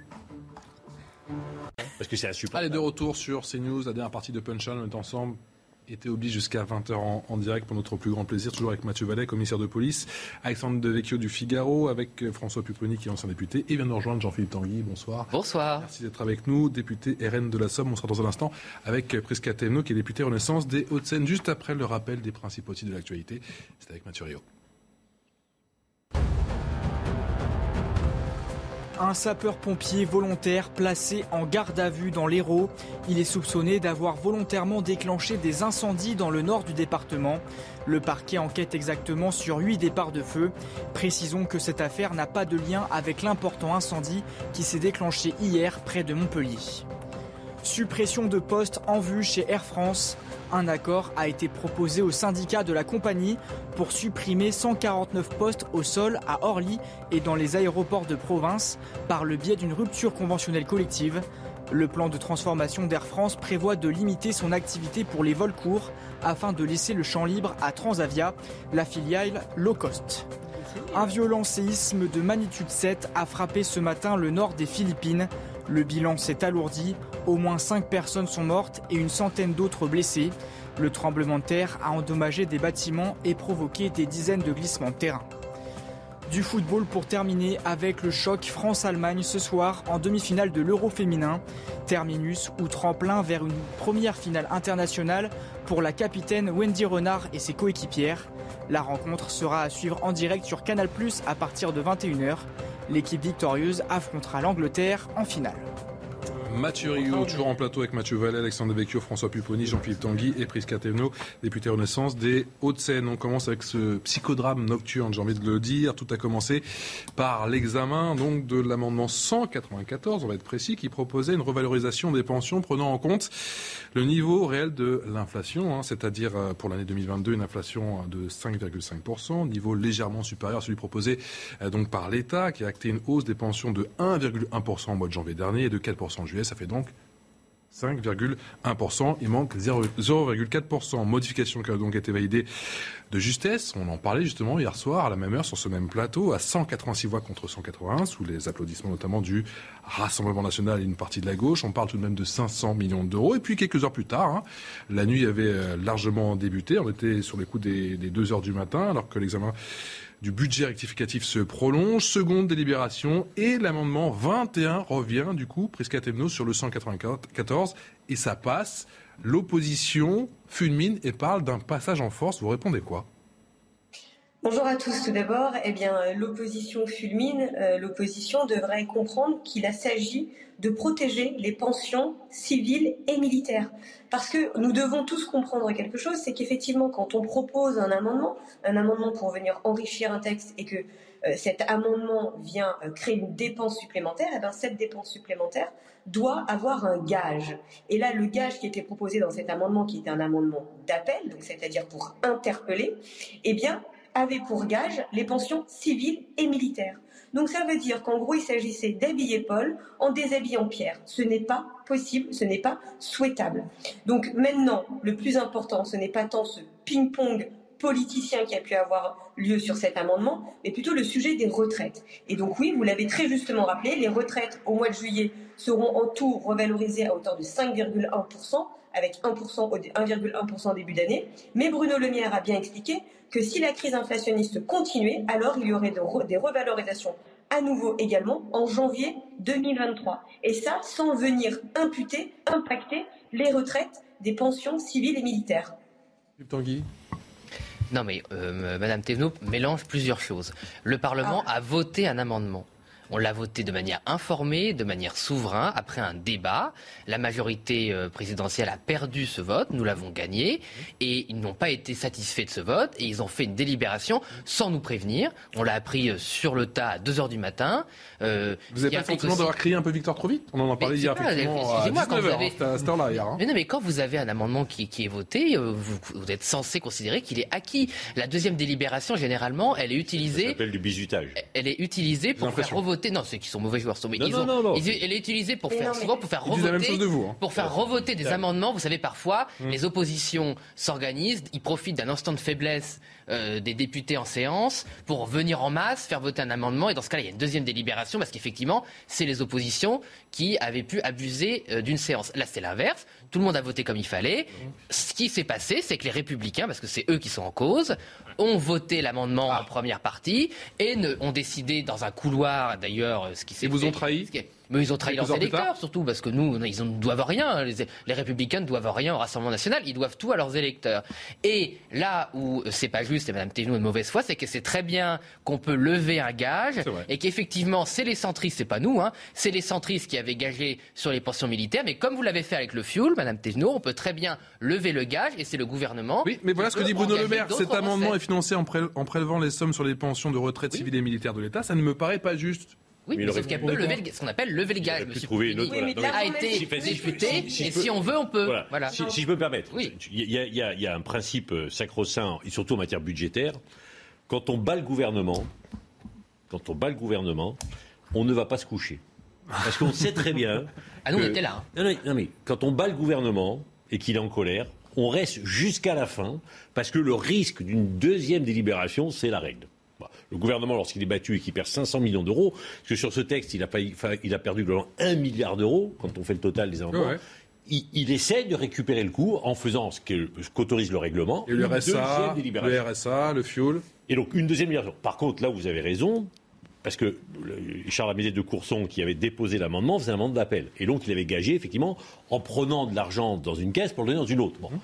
Ce qu'aurait pu faire le gouvernement, effectivement, mais ce qu'il fait en disant on, va revaloriser plus tard, c'est de dire nous, on, trouvera le financement. Ça, techniquement, il pouvait. Mais l'idée de la deuxième délibération, c'est quelque chose d'habituel. Alors après, toutes les oppositions à chaque fois crient au scandale, mais sauf que c'est l'application du règlement. Et ben lorsqu'il y a la deuxième délibération, ben, il faut que ceux qui sont pour soient plus, plus, en plus grand nombre que ceux qui sont contre. Presque oui, moi je voulais juste dire déjà une première chose. Euh, je pense que ça fait quelques semaines qu'on se le dit, c'est que là, il ne s'agit pas de voir à chaque fois un texte, un amendement, euh, une façon, une modalité pour essayer de battre le gouvernement, pour essayer d'avoir enfin une victoire euh, sur un scrutin. Non, les élections sont terminées. Là, les amendements que nous passons, les textes que nous passons, c'est pas pour essayer d'avoir une victoire pour le RN ou une victoire pour le gouvernement, c'est une victoire pour les Français. Et donc moi, je vais réagir par rapport à ce que je viens d'entendre sur le plateau. Euh, attention, il ne s'agit pas euh, de prendre de l'argent au gouvernement, mais il s'agit de venir impacter le budget des Français. Parce qu'il ne faut pas oublier qu'il y a derrière chaque dépense publique, eh bien au bout du bout, il y a le contribuable. Et ça, il ne faut pas l'oublier. L'argent magique n'existe pas. Les Français le savent parfaitement. Et donc oui, nous devons aider, protéger les Français dans cette crise inflationniste, mais pas à tout prix, parce que le tout prix, ça retombe finalement sur les Français. Mais alors, au final, Jean-Philippe Tanguy, est-ce que le pouvoir d'achat des retraités est protégé? Non, mais il est, il est en partie protégé. Nous, on a voté la, réindexation. Madame Thévenot, euh, on a voté la réindexation qu'il est en partie protégé. On, estimait, on, estimait, on estimait que ces 500 millions d'euros étaient, étaient les bienvenus pour les retraités qui ont des difficultés de pouvoir d'achat. Comment? Vous l'avez pas voté quand on a voté le texte. Vous étiez en train de dormir, à mon avis.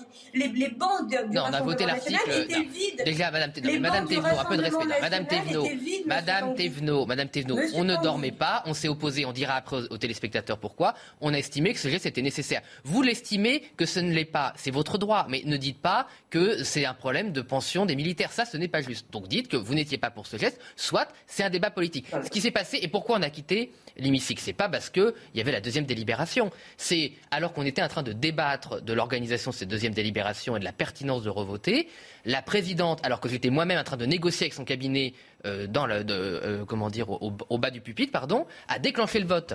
Ce qui fait que les cinq groupes d'opposition n'étaient pas présents pour voter pendant le déclenchement du vote. Et c'est ça qui a déclenché. C'est ça qui a déclenché. Mais si on peut le voir, tout le monde peut aller voir le vote. Ça s'appelle un Et c'est ça qui a déclenché. Non, mais c'est pas. je suis désolé. On peut pas visiter. On n'est pas dans une cour de récré et on n'est pas à la fac là. Ah ben, on va pas visiter les, députés. Tout le monde, c'est le règlement. Tout le monde doit être devant son pupitre pour voter. Tout le monde savait qu'on voulait voter euh, et, et c'est pas ce qui s'est passé est absolument anormal. Et ils se sont enfoncés parce qu'après Bruno Le Maire lui-même a dit c'est vrai que le vote s'est pas passé dans de bonnes conditions. On refait un amendement pour revoter et la majorité a pas voulu. Donc arrêtez de nous accuser de, choses dont on n'est pas responsable. Monsieur Tanguy, assumez, excusez-moi, assumez une bonne fois pour toutes que au lieu de voter ce texte, au lieu de voter ce texte, tous les bancs du Rassemblement national ont été boudés. C'est-à-dire que la revalorisation des pensions de retraite, vous ne l'avez pas voté. Mais c'est pas vrai, on a voté. C'est pas vrai. Vous ne l'avez pas voté. C'est pas vrai, La ristourne augmentée pour le carburant, vous ne l'avez pas voté. Madame vous Thévenot, ne, ne, racontez pas, des mensonges à la télé. On a voté l'amendement sur la revalorisation des retraites. Vous dites n'importe quoi. De toute façon, même si on avait été présent, on se serait abstenu, Madame Thévenot. Car on ne vote pas quand on est dans l'opposition. On ne vote pas un budget, même rectificatif. C'est la base des démocraties occidentales. D'ailleurs, mais le vrai sujet, d'ailleurs, je ne sais même pas pourquoi, je, à la limite, euh, on se chamaille avec Madame Thévenot. Madame Thévenot, elle défend la majorité et elle a raison de défendre en tant que députée de la majorité. Elle a été élue pour ça. Le problème de ce vote hier, je suis désolé, c'est les Républicains. Vous vous, chamaillez parce que vous êtes bon nombre à dire que la majorité est quand même passée en force. C'est pour ça que je Elle est passée en force, mais à la limite, M. Boutinier, elle a le droit de le faire. le vrai problème, c'est que les Républicains en 4 heures. que là, j'entends plutôt. C'est ça le vrai problème. J'entends plutôt la roublardise. Non, mais la majorité n'est pas passée en force. Comment ça se passe? Quand vous êtes battu sur quelque chose qui paraît fondamental, y compris pour l'équilibre budgétaire de la nation. Le gouvernement a le droit, a le droit de déposer une deuxième délibération. Encore deux minutes. Et, et, et, et la pratique, c'est que le gouvernement la dépose lorsqu'il est majoritaire. Et lorsqu'il constate qu'il est majoritaire dans l'hémicycle, il dépose la deuxième délibération en espérant qu'elle passe. Ça ne s'appelle pas passer en force. C'est être capable de juger qui est majoritaire dans l'hémicycle ou pas. Monsieur Pouponi, vous avez raison. De faire voter un test majoritaire. Vous avez raison. Vous avez raison sur la pratique générale, mais là, dans la configuration de cette assemblée, il n'était pas majoritaire sans LR. Et c'est LR qui a changé de vote.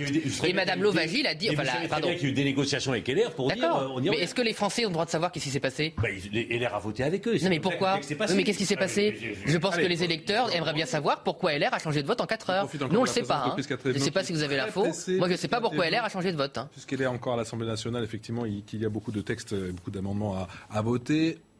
Il y a votre petite phrase qui a pas mal buzzé. On va pas s'en cacher. Il y en a eu plusieurs. Silence, silence pour la France. Il y en a eu plusieurs, effectivement. Et je propose d'écouter cette séquence, cette saillie sur la dette. C'était face à Bruno Le Maire. Écoutez, Jean-Philippe. Euh, monsieur le ministre, je ne m'explique pas euh, l'exposition de la dette française à l'inflation. Vous avez bénéficié, sous le quinquennat Macron, de, circonstances historiques, favorablement historiques, avec une capacité d'emprunter à zéro, voire à taux négatif. Comment pouvez-vous expliquer que maintenant que cette période bénie est finie, la France est encore exposée à hauteur, si j'ai bonne mémoire, de 250 milliards d'euros à des titres indexés sur l'inflation? Titres qui sont systématiquement perdant pour l'État. C'est-à-dire que si l'inflation s'effondre, l'État doit rembourser le nominal, ce qui fait qu'on ne gagne rien. Et si l'inflation augmente, on doit payer plein pot. Donc les marchés financiers sont toujours gagnants. À la fin des années 90, M. Strauss-Kahn a justifié cette innovation financière digne des pires charognards de, Wall Street en expliquant que, effectivement, sur 10 ans, peut-être que l'inflation euh, pouvait être contrôlée. Mais croire qu'on peut anticiper l'inflation sur 10 ans relève de Merlin l'Enchanteur et pas de Colbert. C'est impossible d'exposer l'État, qui par nature a une dette sans risque, à l'inflation. Donc comment pouvez-vous aujourd'hui justifier, en osant dire que c'est la faute des Français, de l'endettement de la France, et qu'on est à, la côte d'alerte, que cinq ans après, vous n'avez pas liquidé, vous n'avez pas refinancé la dette qui était exposée sur l'inflation Ça nous expose, comme l'a dit notre collègue, à un montant phénoménal de, euh, charges de dette qui aurait pu être mis. Là, on aurait pu financer euh, la, compensation à l'euro près de toutes les communes de France si on n'avait pas à payer cette, indexation. On aurait pu financer euh, toutes les aides sur l'essence. On aurait pu financer la TVA à 0% sur les, biens de première nécessité. Donc comment vous pouvez vous présenter devant ce Parlement en disant on doit faire des économies, on doit faire des efforts, alors que votre gestion de la dette financière est complètement dans le décor et injustifiable moralement Prisca vous êtes encore présent du côté de l'Assemblée sur la dette. Est-ce que la prise de risque est incontrôlée, comme semble le dire Jean-Philippe Tanguy? Ben non, justement, le principe, c'est d'être dans ce contrôle des dépenses, des, dépenses extrêmement ciblées, au regard effectivement de la situation, le contexte que nous connaissons tous. Euh, soyons très clairs, il n'est pas question de passer quoi que ce soit aux Français, et d'ailleurs ils le savent. Euh, je, veux, je, suis assez étonnée de cette démarche-là. Et je suis d'autant plus étonnée que M. Tanguy semble s'émouvoir euh, d'un seul coup de la charge de la dette, mais il veut en créer plus. Et quand je dis il, c'est lui et l'ensemble des députés du Rassemblement national. Donc, charité commence bien, bien par soi-même. Et donc, regardez tous les amendements que vous avez proposés. Il s'agissait à chaque fois d'avoir des mesures démagogiques et qui, en plus, rataient la cible. Typiquement, sur le sujet des fameux 500 millions, vous le voyez bien, vous étiez en train de euh, permettre euh, à certains d'avoir plus de retraites au détriment d'autres qui sont en plus nos militaires. Jean-Philippe Tanguy. Non, mais j'ai déjà répondu sur euh, les militaires, donc je ne vais pas répondre. Euh, Madame Thénault sait très bien qu'on a proposé des recettes nouvelles. On a proposé un impôt sur la spéculation financière. On a proposé de limiter la flat tax aux artisans, aux commerçants et au-dessus de 60 000 euros de, ré, euh, de, pardon, de fiscaliser les revenus du capital. On a proposé des économies aussi, même si ce n'était pas l'objet de l'ISF, de, de, ce projet de loi de finances, notamment des économies sur l'immigration à contrôler, sur notre contribution à l'Union européenne, sur la fraude. On a proposé plein de mesures que vous n'avez jamais voté. Voilà. Et bien sûr aussi l'impôt sur les super profits pétroliers gaziers que vous avez refusé aussi au prétexte que soi-disant Total était très gentil et allait faire des efforts pour euh, donner euh, l'aumône euh, aux, automobilistes français. Voilà. Donc on ne peut pas nous reprocher tout et son contraire. On a proposé des recettes, on a proposé des économies et oui, on a proposé des dépenses. Mais quand vous avez dépensé plus de 25 milliards pour le bouclier tarifaire sans aucun effet, on a aussi le droit de proposer, Madame Thévenot, une alternative en baissant la TVA. Donc arrêtez de, toujours faire croire que vous, avez, euh, vous êtes le camp de la raison et qu'en face il y a des imbéciles. Il y a deux solutions politiques différentes. Vous en avez arbitré une, on en proposait une autre, et c'est pas parce qu'on est irresponsable et vous vous êtes très gentil. Voilà, c'est deux visions différentes des choses. C'est pas ce que je dis, Monsieur Tandy. Oh non, prenez pas la mouche, prenez pas la mouche. Vraiment, le sujet c'est pas ce que je dis. On est en train de débattre sur le fond, et je pense que nous devons rester sur ça. Euh, je dis simplement que les mesures prises les, unes aux autres peuvent être tout alléchantes. L'enjeu aujourd'hui, c'est de voir la cohérence de ces mesures, aussi bien pour répondre à l'urgence immédiate du pouvoir d'achat dans la crise inflationniste, mais également sur la rigueur budgétaire que nous devons avoir pour la France que nous allons laisser à nos enfants, à nos petits-enfants. C'est aussi simple que ça. Et, par exemple, un simple exemple, vous passez votre temps à taper sur l'Europe, vous venez de le faire encore là dans votre propos. Mais rappelons-le qu'en ce moment, nous avons effectivement des incendies qui ravagent la France. Eh bien, qui vient au, renfort de la France? Eh bien, c'est bien l'Europe. Donc, je pense que vous voyez, l'enjeu, encore une fois, les propositions qui vous semblent alléchantes ne le sont pas en réalité. Merci Prisca d'avoir été euh, avec nous, député Merci à vous à Renaissance d'avoir réagi en direct et on vous souhaite une bien bonne soirée effectivement. On sait que vous avez beaucoup de travail forcément ce soir du côté de l'Assemblée nationale. Hier, je crois que c'est terminé sur les coups des, 3 heures du, matin. Ah non, plus après, il y a eu l'explication euh, de vote. J'ai suivi parce que Mme Thévenot dit que j'étais allé me coucher. Je la rassure. J'ai bien suivi euh, les débats euh, en coulisses pour jusqu'au bout. Ça s'est fini plutôt vers 4h30, 5h. Non, ce que, ce que disait Philippe tout à l'heure est fondamental. C'est le poids de la dette. Tout le monde savait que le jour où les taux remonteraient, on serait obligé d'emprunter des taux positifs et que là, ça allait nous coûter quelques milliards puisqu'on emprunte tous les jours. Hein. Mais la question qui posait, elle est pertinente, c'est que est-ce que pendant que les taux étaient négatifs, on a bien renégocié l'ensemble de notre dette pour éviter d'avoir euh, ce qu'on peut appeler globalement des emprunts presque toxiques. Oui, tout Parce que euh, s'ils sont, euh, enfin on avait connu ça pour les collectivités locales en particulier, qui sont embourbées dans des situations insupportables parce que on leur vendait des taux qui ne pouvaient jamais augmenter, et qui en fait ont explosé. Et on a renégocié ou pas? En, grosse partie, oui, mais visiblement il reste quand même quelques emprunts pour des raisons y compris contractuelles qui sont avec des taux sur l'inflation et qui vont nous plomber. Et, quand on va, et, et aujourd'hui on emprunte avec des taux positifs, et quand on emprunte à des taux positifs compte tenu du niveau de l'empreinte dans l'empreinte que nous, nous faisons, c'est quelques milliards par an. Et donc on est en train, enfin, quand le ministre à juste titre dit qu'on a atteint la limite rouge, oui, euh, on a un taux d'endettement qu'on n'avait jamais atteint. Et on négocie maintenant à des taux, à des taux positifs. Donc on est en train justement d'avoir, de devoir financer des milliards d'euros par an pour payer l'intérêt de la dette. Bah, l'ordre de grandeur, quand même, l'ordre de grandeur euh, dont je parlais, on parle quand même de 17 milliards d'euros hein, pour euh, cette année. Donc 17 milliards d'euros pour que euh, les téléspectateurs se rendent bien compte, c'est par exemple trois fois la ristourne carburant. Donc il faut se rendre compte des, ordres, des, ordres de grandeur. C'est pour ça que je disais à Monsieur le maire, vous ne pouvez pas demander aux Français des sacrifices et dire que rien n'est possible, alors que vous avez fait le choix, consciemment, de ne pas supprimer ces 10% de dette exposées à l'inflation. Euh, non, d'autant plus que l'inflation peut être aussi un moyen d'abaisser de, d'abaisser la, dette. Donc euh, ça me paraît euh, extrêmement, extrêmement grave en fait. Après, il y a des contrats. Parce que l'une des contreparties, certes, les taux augmentent, mais l'inflation permet de, renier normalement. La, de renier permet d'avoir des recettes supplémentaires. Mais par contre, attention, il y a certains contrats qu'on ne pouvait pas renégocier. Parce que certains, certains qui avaient prêté à la France, ils avaient prêté avec des conditions qui faisaient qu'on pouvait. Parce qu'ils ont été aussi. Ils avaient anticipé. Donc, effectivement, on a une partie de la dette, 10%, qui est impactée par l'inflation et qui va plomber un peu, pour pas dire beaucoup, les comptes. Mais ce qui est le plus inquiétant, c'est les emprunts à venir. Il y a ceux qui, sont en stock, mais les emprunts à venir, oui, effectivement, quand on a emprunté à taux négatif pendant 5 ans, la charge de la dette baissait. On s'endettait mm, mm. et la charge de la dette baissait.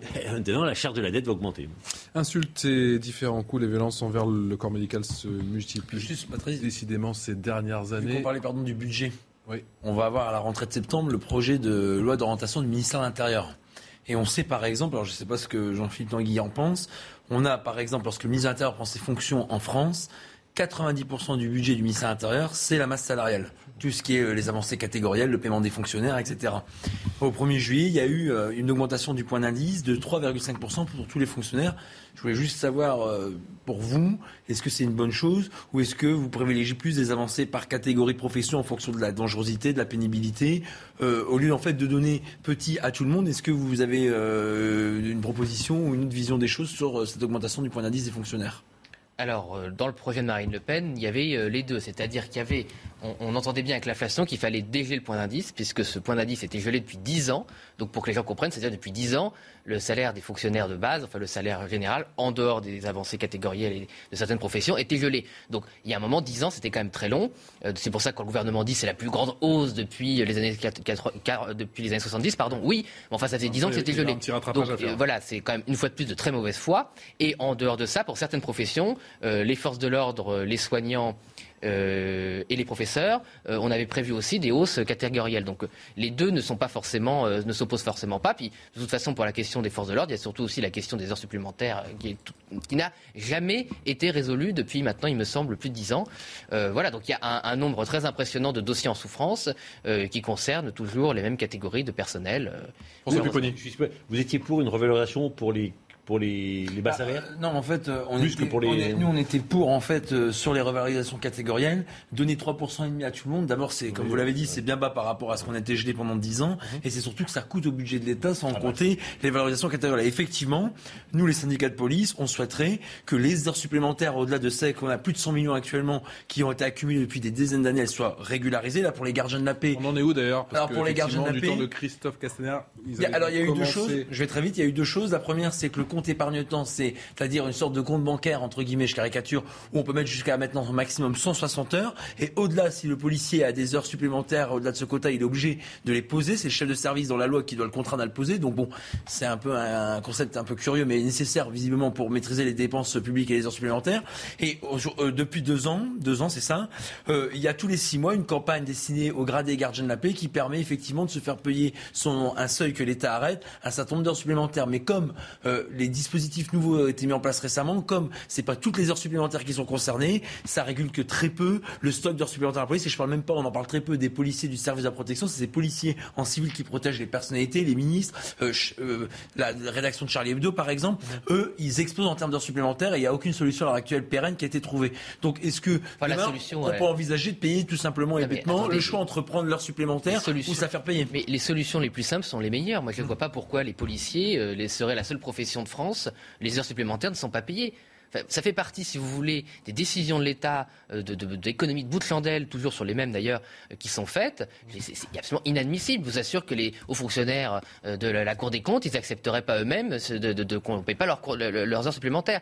Donc il y, a, un certain nombre de, tabous dans notre pays où on compte sur l'esprit républicain et l'engagement des forces de l'ordre. On s'est dit, bah tiens, c'est une profession qui respecte l'autorité et couvre pas trop sa gueule, donc on va jamais leur payer. Mais non, mais c'est vrai. Donc on va, c'est comme ça qu'ils pensent ces gens-là. Donc il faut le dire la vérité. Comment pensent les hauts fonctionnaires de Bercy, ils se disent, mais c'est pareil avec les militaires qui ont été, qui ont été maltraités dans leur, qui ont été maltraités pendant des années. C'est encore comme millions. Il y a, un stock qui est très important. Et je pense qu'il faut sans compter que je vous ai donné certaines directions d'emploi de la police qui, même si on limite le nombre d'heures supplémentaires qu'on peut épargner, même si on fait des campagnes de paiement euh, ponctuelles, euh, elles sont euh, pour, enfin, pourvoyeurs d'heures supplémentaires. Donc moi, ce qu'on propose simplement, Patrice doit faire effectivement, c'est soit le fonctionnaire de choix, comme ça se fait dans le privé, soit il peut l'épargner sur un compte, ce qui lui permet avant sa retraite permettre de les poser ou même durant son travail de les poser, soit il peut se les faire payer.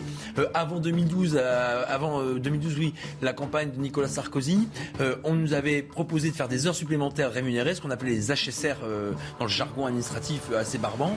Et eh ben, il y avait plein de policiers qui le faisaient parce qu'on avait eu ce choix-là, mais malheureusement, c'était un choix électoral parce que ça s'est arrêté après. Je pense qu'il vaut mieux solder le dossier avant les Jeux Olympiques. Hein. Ah oui, c'est sûr. Avec les Jeux Olympiques, je pense qu'il y aura quelques, euh, du 20 juillet, avant, même le mondial de rugby peut-être. Pour les Jeux Olympiques, avant 2023, 2024. Jeux Olympiques, tout le monde le sait, tous les policiers et gendarmes de France, ça sera 100% de présence de fin juillet jusqu'à début août, parce qu'on aura besoin de tout le monde. Ah ben c'est certain.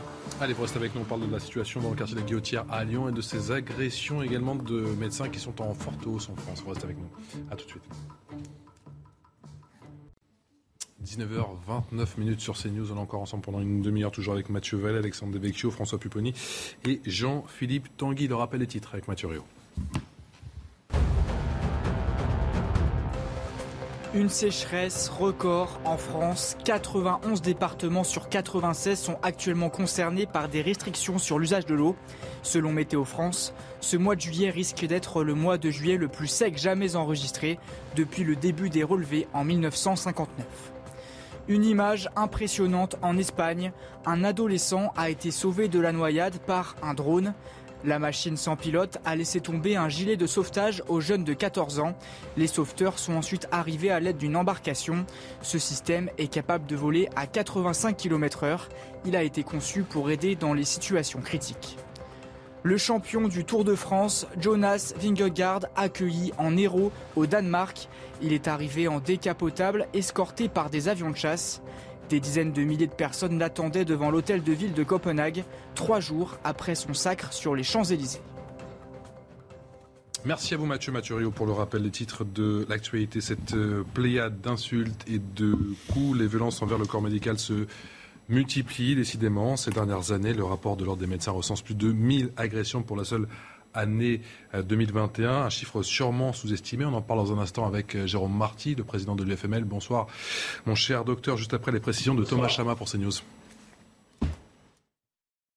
Insultes, coups, violences, les médecins sont de plus en plus victimes d'agressions sur leur lieu de travail. Selon l'Observatoire de la sécurité des médecins, plus de 1000 incidents ont été déclarés cette année, soit près de 6% de plus que l'an passé. Cette médecin francilienne en a fait les frais. Il se lève euh, devant moi, euh, assez près de moi, et il mesurait euh, plus que moi. Enfin, il devait faire dans les 1m80, 85. Et il s'est penché vers moi en me disant Mais soyez raisonnable. Il a eu son papier, il est sorti, j'ai tout fermé j'ai soufflé et je me suis dit, mais peut-être que je ne suis pas passé loin d'un problème plus compliqué. Un cas loin d'être isolé, selon la présidente de la commission Vigilance, Violence et Sécurité des médecins dans le Nord. Dans les cabinets médicaux, qu'est-ce qui se passe? Euh, Les patients parfois exigent un arrêt de travail, exigent un médicament, exige être pris à l'heure. Le médecin ne peut pas avoir de temps de retard. Alors tout de suite, d'un seul coup, quand il se passe quelque chose, un petit, un petit accro comme ça dans la consultation par rapport à une exigence particulière, à un refus du médecin, euh, quelques patients montent dans les tours. Euh, pour quelles raisons, je ne sais pas vous dire, mais euh, ça, c'est nouveau et ça n'existait pas encore une dizaine, il y a une dizaine d'années. Des agressions trop peu signalées à la police selon l'ordre des médecins, qui s'engagent à se porter partie civile dans chaque procès. Bonsoir Jérôme Marty, merci d'être avec nous euh, en direct dans Punchline. On fait semblant de s'étonner. Pardon? On fait semblant de s'étonner on fait semblant de s'étonner, oui, parce que cette problématique dure depuis des années des années. Ça fait 19 ans que l'Observatoire existe, ça fait 19 ans globalement que ces chiffres montent. Ils n'ont baissé que en 2020 avec le début de la Covid et le, confinement. Euh, et puis là, ils réaccélèrent. Alors c'est le signe, c'est un fort marqueur d'une société qui va mal, c'est évident. Quand on agresse des blouses blanches, et permettez-moi de ne pas parler que des médecins, mais de penser aux aides-soignantes, de penser aux, infirmières, de penser euh, à tout ce qui fait le soin, aux kinés, aux pharmaciens, etc. Quand on, agresse des gens qui ont fait vocation de ce métier, qui est en quelque sorte le don de soi, et qui vont soigner euh, l'ami comme l'ennemi, euh, quelle, que soit la, quelle que soit la religion, quelle que soit la couleur de peau, quelles que soient les idées politiques, ben, c'est qu'on a perdu tous ses repères. C'est que c'est le signe véritablement d'une société qui va mal. Alors on, précise effectivement que c'est essentiellement, fort heureusement pour l'instant, de la violence verbale, mais on peut imaginer que dans les prochains mois, on puisse se faire tabasser si on refuse de faire un certificat médical. Non, il y a des coups, hein, Patrice Beaufer, il y a des coups, il y a des, il y a médecins, des, qui soient d'ailleurs femmes ou hommes, qui sont victimes de violences physiques. Hein. Euh, ça, passe bien souvent la barrière de la verbalité actuellement. Donc on voit bien qu'on est en train de franchir un cap, on voit bien que ces choses-là ont tendance à s'acutiser, euh, et il faut agir euh, véritablement vite et en urgence. Vous l'avez dit, c'est très très très sous-estimé. L'ordre parle de 30% à peine de déclaration pour être constamment sur le terrain et en relation avec des milliers de médecins, je peux vous dire que c'est plus proche de 10%, malheureusement, que de 30%. Dans quelle mesure le, tout le tapage, bien sûr, tout ce débat autour de la vaccination a exacerbé euh, les tensions? Ben, Ça en a fait partie, vous le savez. Ça en a fait partie parce que euh, la crise a été longue, parce que se sont mis en place des groupes, euh, soit anti-vax, anti-masques, etc., des gens qui ont mené des combats en versant dans l'anti-science et qui ont euh, accusé des médecins et qui ont euh, libéré euh, cette violence. Et puis, vous avez à la fois des gens qui leur ont ouvert les bras par trop, par trop, allant laisser penser que ces gens-là étaient aussi importants en nombre que les gens qui portaient la science, ce qui est faux. Et puis à côté de ça, vous avez, on ne peut pas le nier, une, comment dire, une, une, impression que la médecine est un commerce comme un autre, en quelque sorte, alors que ce n'est pas un commerce que les médecins sont des prestataires de services, alors qu'ils ne le sont pas, que les infirmières sont des prestataires de services. Le fameux j'ai droit. Les gens pensent que quand on a un rendez-vous à 15 heures, il faut forcément que ce soit à 15 heures. Ils ne pensent pas du tout à ce qui s'est passé auparavant. Et dans le même temps, et j'en termine, 28 millions de rendez-vous sont non honorés. 28 millions de patients, chaque année, prennent des rendez-vous et ne s'y rendent pas et en quelque sorte volent ce temps médecin à des patients qui en auraient besoin. Ça représente un, équivalent temps plein de 8000 médecins. Si on résout ça, on résout la problématique des urgences, on résout la problématique de l'hôpital, on résout tout. 40 minutes de temps médecin sont volées chaque jour par des gens qui ne respectent pas, qui n'ont pas de sens civique et qui ne vont pas respecter l'engagement dans lequel ils se sont mis en disant je viens à mon rendez-vous. Jérôme Martin, on entend votre cri de colère, votre cri du cœur forcément. On a déjà un manque euh, terrible de médecins. On n'a pas de médecins pour, pour ainsi dire, effectivement. Et le peu qu'on a, s'il se fait agresser, on se dit qu'à ce, à ce rythme-là, eh bien, les, job dating pour en trouver, ça va pas suffire. Et vous avez forcément, vous avez bien raison, et, d'autant plus que bien souvent, malheureusement, quand un soignant se fait agresser, euh, il en vient à abandonner le soin. Ça arrive. Et c'est pour ça qu'on demande depuis des années, et que les politiques s'en saisissent enfin, ça n'a pas été le cas jusqu'à présent, on demande qu'il y ait une juridiction spécifique aux agressions de soignants. On ne parle pas de peine spécifique, on parle de juridiction spécifique dans sa temporalité, c'est-à-dire que les faits, les agressions de médecins soient jugés de suite, un peu comme en référé, de façon à ce que le soignant agressé puisse faire le deuil de son agression et reprendre son travail. Bien souvent, il y a abandon du métier parce qu'au bout d'un an, deux ans, l'affaire n'est toujours pas jugée, le deuil n'a pas été fait, la peur est toujours là et donc on ne peut pas soigner en ayant peur. Donc il faut que les choses soient euh, gérées tout de suite. Docteur, vous restez avec nous, Mathieu Vallet. Euh, vous n'allez pas pouvoir tout faire. Il va falloir mettre un policier derrière chaque médecin Non, mais d'abord, je veux dire que je suis solidaire avec le personnel soignant. Vous savez qu'à Paris, la direction de l'ordre public et de la circulation met à disposition du SAMU des motards pour sauver des vies. Quand on voit les conditions de circulation actuellement de l'agglomération parisienne, on voit à quel point ils sont précieux. Puis vous avez des motards de la sécurité publique en province qui font la même chose. Et puis on intervient régulièrement sur des agressions aux urgences, dans les services d'accueil des personnes malades. Il faut être complètement décérébré pour attaquer ceux qui nous soignent et ceux qui nous sauvent mmh. en termes de vie et en termes de maladie. Donc évidemment. Alors par contre, j'entends euh, le cri du cœur et le cri d'alarme euh, de ce médecin par rapport aux agressions dont ils sont les premières victimes. Mais vous savez, élus, enseignants, policiers, gendarmes, militaires, pompiers, euh, personnel soignant. Ce qu'il faut, c'est qu'il n'y ait pas des juridictions spécialisées. Ce qu'il faut, c'est que la procédure dans laquelle on a l'un de ces personnes qui sauvent des vies, que ce soit en interpellant des voyous, en, en, soignant les gens ou en leur transmettant des savoirs ou en représentant la population, il faut que ces personnels fassent l'objet systématiquement de comparution immédiate, c'est-à-dire qu'à l'issue de la garde à vue, tout de suite, déferment l'autorité judiciaire et on en vient à nos fameuses propositions que tous les partis ne reprennent pas. C'est ces fameuses peines minimales. Le voyou qui attaque un uniforme, quel qu'il soit, rouge, blanc, bleu, et ben derrière, il sait qu'il y aura une peine minimale à la clé, euh, à laquelle il n'échappera pas. Et derrière, on va au bout du package parce que là, il faut une très thérapie de choc pour ce virus que constitue le cancer de ces multirécidivistes, que c'est souvent leur profil qui attaque l'uniforme. Il faut qu'il y ait aussi des, une incarcération systématique et pour ces multirécidivistes, une peine planchée avec des places de prison qu'on gardera pour ces personnes-là. Vous voyez, réponse judiciaire tout de suite, condamnation minimale avec une incarcération derrière, même pour une courte peine, comme ça on ne laisse rien passer, et le voyou qui ressort pas en riant à la figure de la victime et dont on a l'impression que le préjudice a été qu'une vaste plaisanterie. Il faut une volonté, encore une fois là, un courage politique pour faire tout ça. on revient toujours à la même chose, effectivement, à ce courage politique, cette lâcheté. Vous disiez effectivement euh, tout à l'heure, euh, Alexandre Devecchio, quel signal il faut envoyer pour qu'on ne touche pas, euh, je ne sais pas moi, à ces médecins? Comment expliquer l'inexplicable? C'est un, un truc de fou.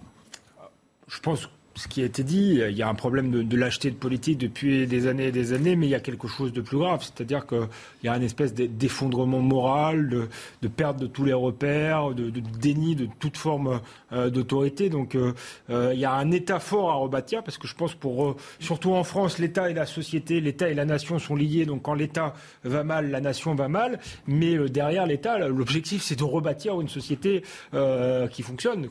Et là, on voit dans, dans la, la crise systémique de l'État, il y a aussi, euh, euh, on en parlait à la pause, le manque de respect pour tout euh, un tas de professions qui autrefois, c'était des notables, c'était des gens qui servaient le bien commun et qui étaient respectés par la société. L'uniforme n'a plus Aux profs, mmh. aux policiers, etc.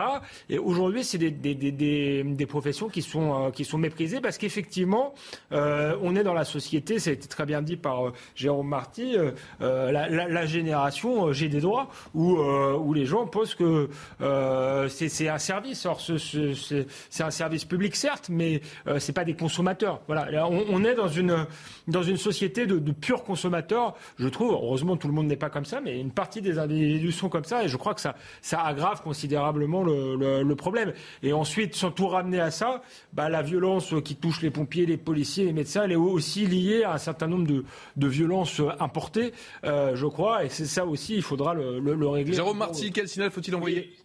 Pour, rebondir sur ce que dit Alexandre Devecchio, qui est important, il vous savez, il y, a, un fait très symbolique qui, euh, montre euh, par, par, la preuve ce qu'il dit, c'est les avis Google. On a accepté qu'on note les médecins comme les soignants, exactement comme des restaurateurs, des hôteliers, des commerçants, etc. Or, la médecine n'est pas un commerce, on n'a rien à vendre. On n'a rien à vendre. Il faut bien comprendre que quand quelqu'un donne un avis dans ce moment si particulier qu'est le moment du soin, où souvent la personne qui reçoit le soin n'est pas forcément dans son état normal, euh, quand il donne un avis, le médecin, par essence, ne peut pas répondre. Parce que s'il répond, s'il répond, il enfreint le secret professionnel. Et si la personne pose l'avis en état anonyme, il ne peut pas répondre. Et donc, on se retrouve avec des médecins qui sont violentés par des avis sur leur, sur leur, leur, mur euh, Google, qui sont exactement comme un graffiti sur, leur face, sur la façade de leur cabinet, à vie. Mais qu'est-ce qu'ont fait ces médecins pour avoir des avis comme ça qui vont dire le docteur Entel est un mauvais médecin ou que sais-je? À vie Parce qu'ils ne peuvent pas l'enlever. Donc ça, on ne doit pas l'accepter, encore une fois. Ça, c'est un message fort que l'on devrait envoyer. La médecine n'est pas un commerce. Elle ne peut pas être notée comme un commerce. Il y a des avis de, de patients, il le faut. Mais ces avis de patients doivent être comme dans les établissements de soins, ça doit être des avis sur comment s'est passé l'hospitalisation, etc., pour que les équipes puissent après débriefer sur ces avis, mais ils ne doivent pas être rendus publics. Jean-Philippe Tanguy, l'État peut-il encore protéger ses médecins? Oui, mais c'est les médecins, mais M. Vallée l'a très bien dit, donc je ne veux pas euh, répéter ce qui a été dit euh, mieux que moi. On paie le poison de l'ensauvagement de la société française, qui ne vient pas, qui ne tombe pas du ciel, qui est lié à l'effondrement de l'échelle des peines. À partir du moment où l'État ne euh, se limite qu'à condamner et enfermer par des peines de prison ferme uniquement des crimes ou des délits extrêmement graves et relativise en fait toute forme de violence. Et pour vous, il faut des, il faut des peines pour tout. spéciales justement pour ces corps de métier, on a toujours, les médecins, on a toujours les dit, les policiers. on a toujours voulu des peines renforcées. On a toujours voulu des peines renforcées pour les fonctionnaires, pour euh, ceux qui attaquent nos pompiers, nos policiers, mmh. les juges, les élus, euh, les, médecins, les soignants en général, les professeurs. Mais au-delà de ça, on peut faire des peines renforcées, mais les peines ne sont pas appliquées. Donc à partir du moment où il n'y a pas une sanction pour chaque délit, et je ne parle même pas pour chaque violence, mais même pour chaque délit, tant qu'il n'y a pas une réponse pénale systématique, la violence envahira la société française et l'ensauvagement continuera. C'est une, énorme minorité, une très grosse minorité, qui fait vivre un enfer à une société française qui, par ailleurs, admire ses médecins, respecte ses policiers, euh, euh, admire ses, ses, pompiers, respecte les professeurs, voilà. Et on a une grosse minorité en France qui pourrit la société française parce que, par lâcheté politique, on ne les a pas punis, voilà. Et tant qu'on ne punira pas cette grosse minorité, continueront à sévir. C'est se craqueler de toutes parts. Non, mais c'est malheureusement plus, un peu plus compliqué. Enfin, j'entends, mais c'est un peu compliqué. D'abord, les peines, les, les, les, circonstances aggravantes d'attaquer un policier, un, un fonctionnaire, euh, elles existent.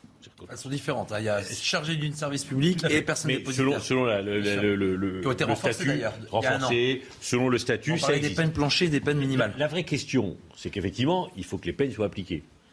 Mais, même quand les peines sont appliquées, moi je peux vous dire que je connais un certain nombre de délinquants, maire de Sarcelles pendant 20 ans, mais ils n'en ont rien à faire de la peine, y compris de la gravité de la peine. Ça ne leur fait plus peur. C'est pour ça qu'il faut les mettre en prison. C'est, oui, mais même en, bah, comme ça, ils ne feront pas de victimes. Oui, non, mais, d'accord, mais, mais ça bah, ne oui. leur fait plus Ah peur. bah, ce qui est terrible. Non, mais, mais ce qui est Ah, terrible, mais c'est il mais je vais aller peut-être un peu là. Il y en a même qui le veulent sur leur CV. Ouais, ils sont même contents. Enfin, je suis même pas si. Mais, mais attendez, on est quand même bas- basculé dans une mais société. ils paradent sur les réseaux, mais s'ils sont derrière quatre murs, ils font Ouais. pas. Alexandre Devecchio le disait tout à l'heure. On n'est plus dans une société, dans certains endroits, on n'est plus dans une société civilisée. Bien sûr, mais bien on sûr. est dans une société de barbares où les gens. C'est l'ensauvagement, voilà, donc, euh, et c'est la réalité. Et effectivement, bah, je- je- vais donner un exemple. Il y avait des, émeutes un jour et les policiers prennent un parpaing d'un immeuble qui est tiré du dixième étage d'un euh, du dixième étage. Des jeunes qui étaient en train de faire un barbecue sur le, toit de l'immeuble leur lancent un parpaing. Les policiers montent, interpellent. Et en garde à vue, le jeune disait Je veux pas y retourner, je veux pas y retourner, je veux pas y retourner. Le commissaire dit Mais de quoi il parle celui-là Tu veux pas retourner où Il était sorti de prison le matin. Le soir, il avait fêté sa sortie en tirant un parpaing. Donc, donc, vraiment, on n'est plus dans, dans- dans la normalité. Il Parce les- qu'il avait fait sa peine jusqu'au bout déjà. oui, oui, oui, il avait fait Ah, sa peine bah, jusqu'au non, bah, bout. c'est il est- l'exception, hein, parce que non, c'est pas mais, la règle. mais c'est des, quand, quand je dis c'est des barjots, c'est des. Jérôme Marty qui je sais souhaiterait pas comment on peut agir. les appeler, mais c'est grave. Il y a- il y a- Docteur Marty. Il je crois qu'il ne faut pas confondre la délinquance dont sont, dont sont victimes les forces de l'ordre et ce que nous subissons. En gros, nous, nous subissons quatre types d'agressions. Il y a d'un côté la délinquance, et j'ai un ami médecin qui récemment euh, a été a subi une strangulation pour essayer de lui voler sa montre, qui en fait en plus était euh, une montre en toc, et quand, et quand les, les, les, les, délinquants qui l'ont attaqué s'en sont aperçus, euh, ils, ils sont partis, ils l'ont laissé au sol, et il a eu des difficultés à s'en remettre. Il y a la toxicomanie, évidemment, évidemment, des gens qui cherchent des, des, ordonnances pour se prescrire des, des, euh, des drogues. Et puis vous avez le fameux jet droit dont on parlait tout à l'heure, c'est-à-dire le retard euh, de rendez-vous qui est mal vécu, le- l'arrêt de travail qui n'est pas prolongé et c'est mal vécu, l'antibiotique qui n'est pas prescrit et c'est mal vécu, etc.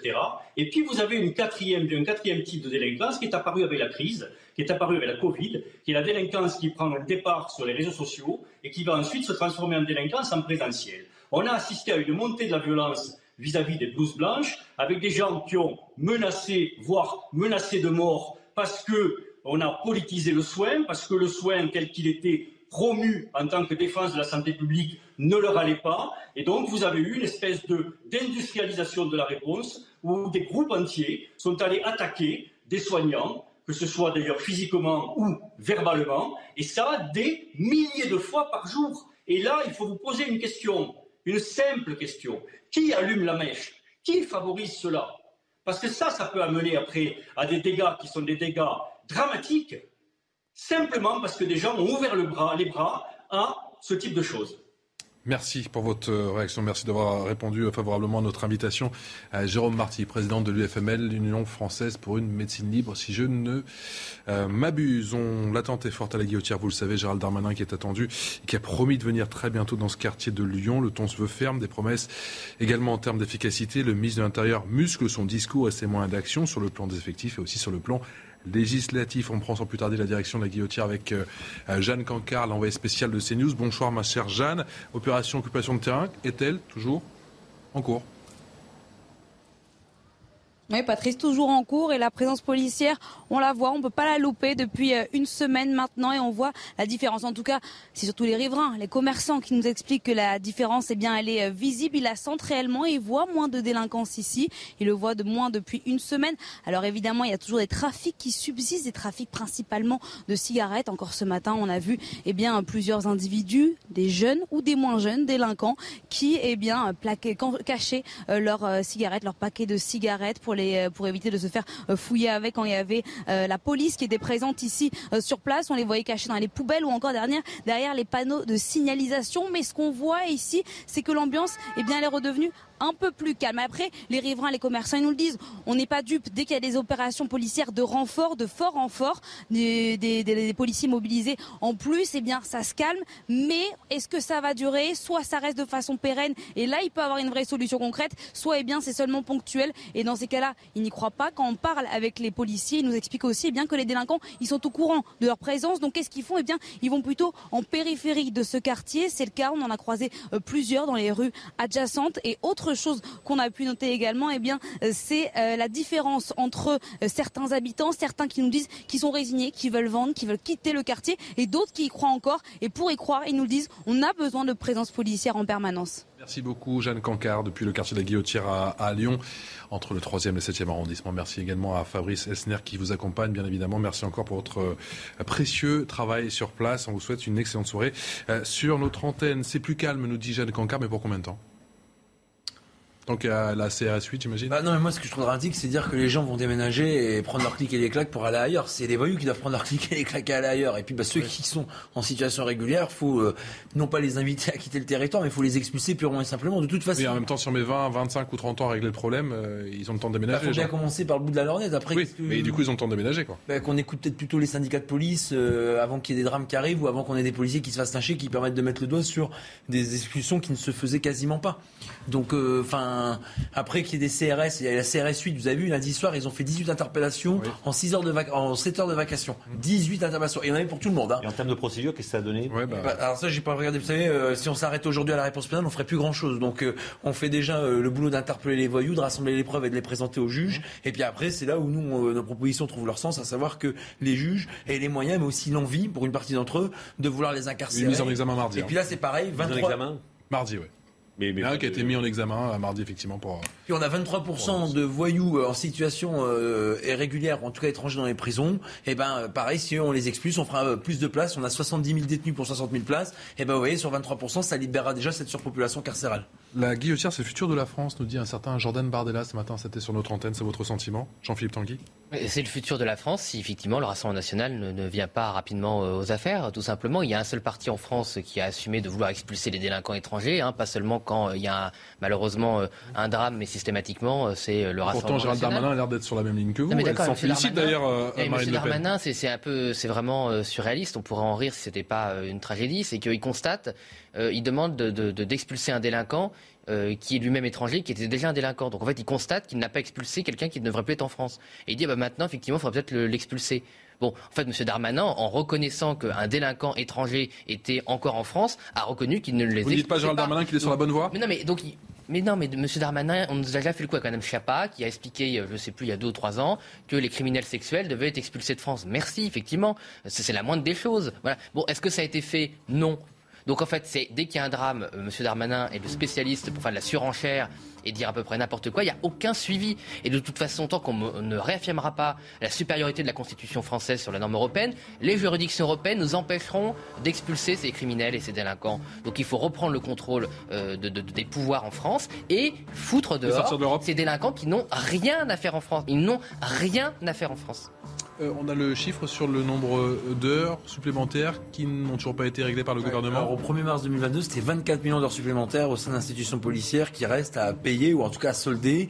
Et ça coûterait, me dit-on, un montant euh, supérieur à 300 millions d'euros. Donc quand je vois déjà que 500 millions d'euros, c'était compliqué à trouver visiblement de ce que j'ai bien écouté tout à l'heure pour indexer des retraites par rapport à l'inflation de cette année, parce que je suis pas un économiste, je pense que 300 millions, pareil, visiblement, C'était voté, puis c'était annulé. Ils ont trouvé 17 milliards pour payer les intérêts euh, sur l'inflation des banques, donc de l'argent quand on veut, il y en a. Quel avenir pour la guillotière? C'est euh, le débat dans un instant qui vous attend dans l'heure des Pro 2 avec l'ami Elliot Deval. Excellente soirée. Je vous retrouve demain à 17h pour un nouveau numéro de Punchline. This Mother's Day, treat mom to healthy, glowing skin with Osea's limited edition skincare sets. Osea has been making clean, seaweed infused products for nearly 30 years. Their advanced eye care duo brightens and firms skin around your eyes, while the Golden Glow Body Trio nourishes and smooths skin all over. Go to OSEAMalibu.com and use code MOM for 10% off your first order site wide.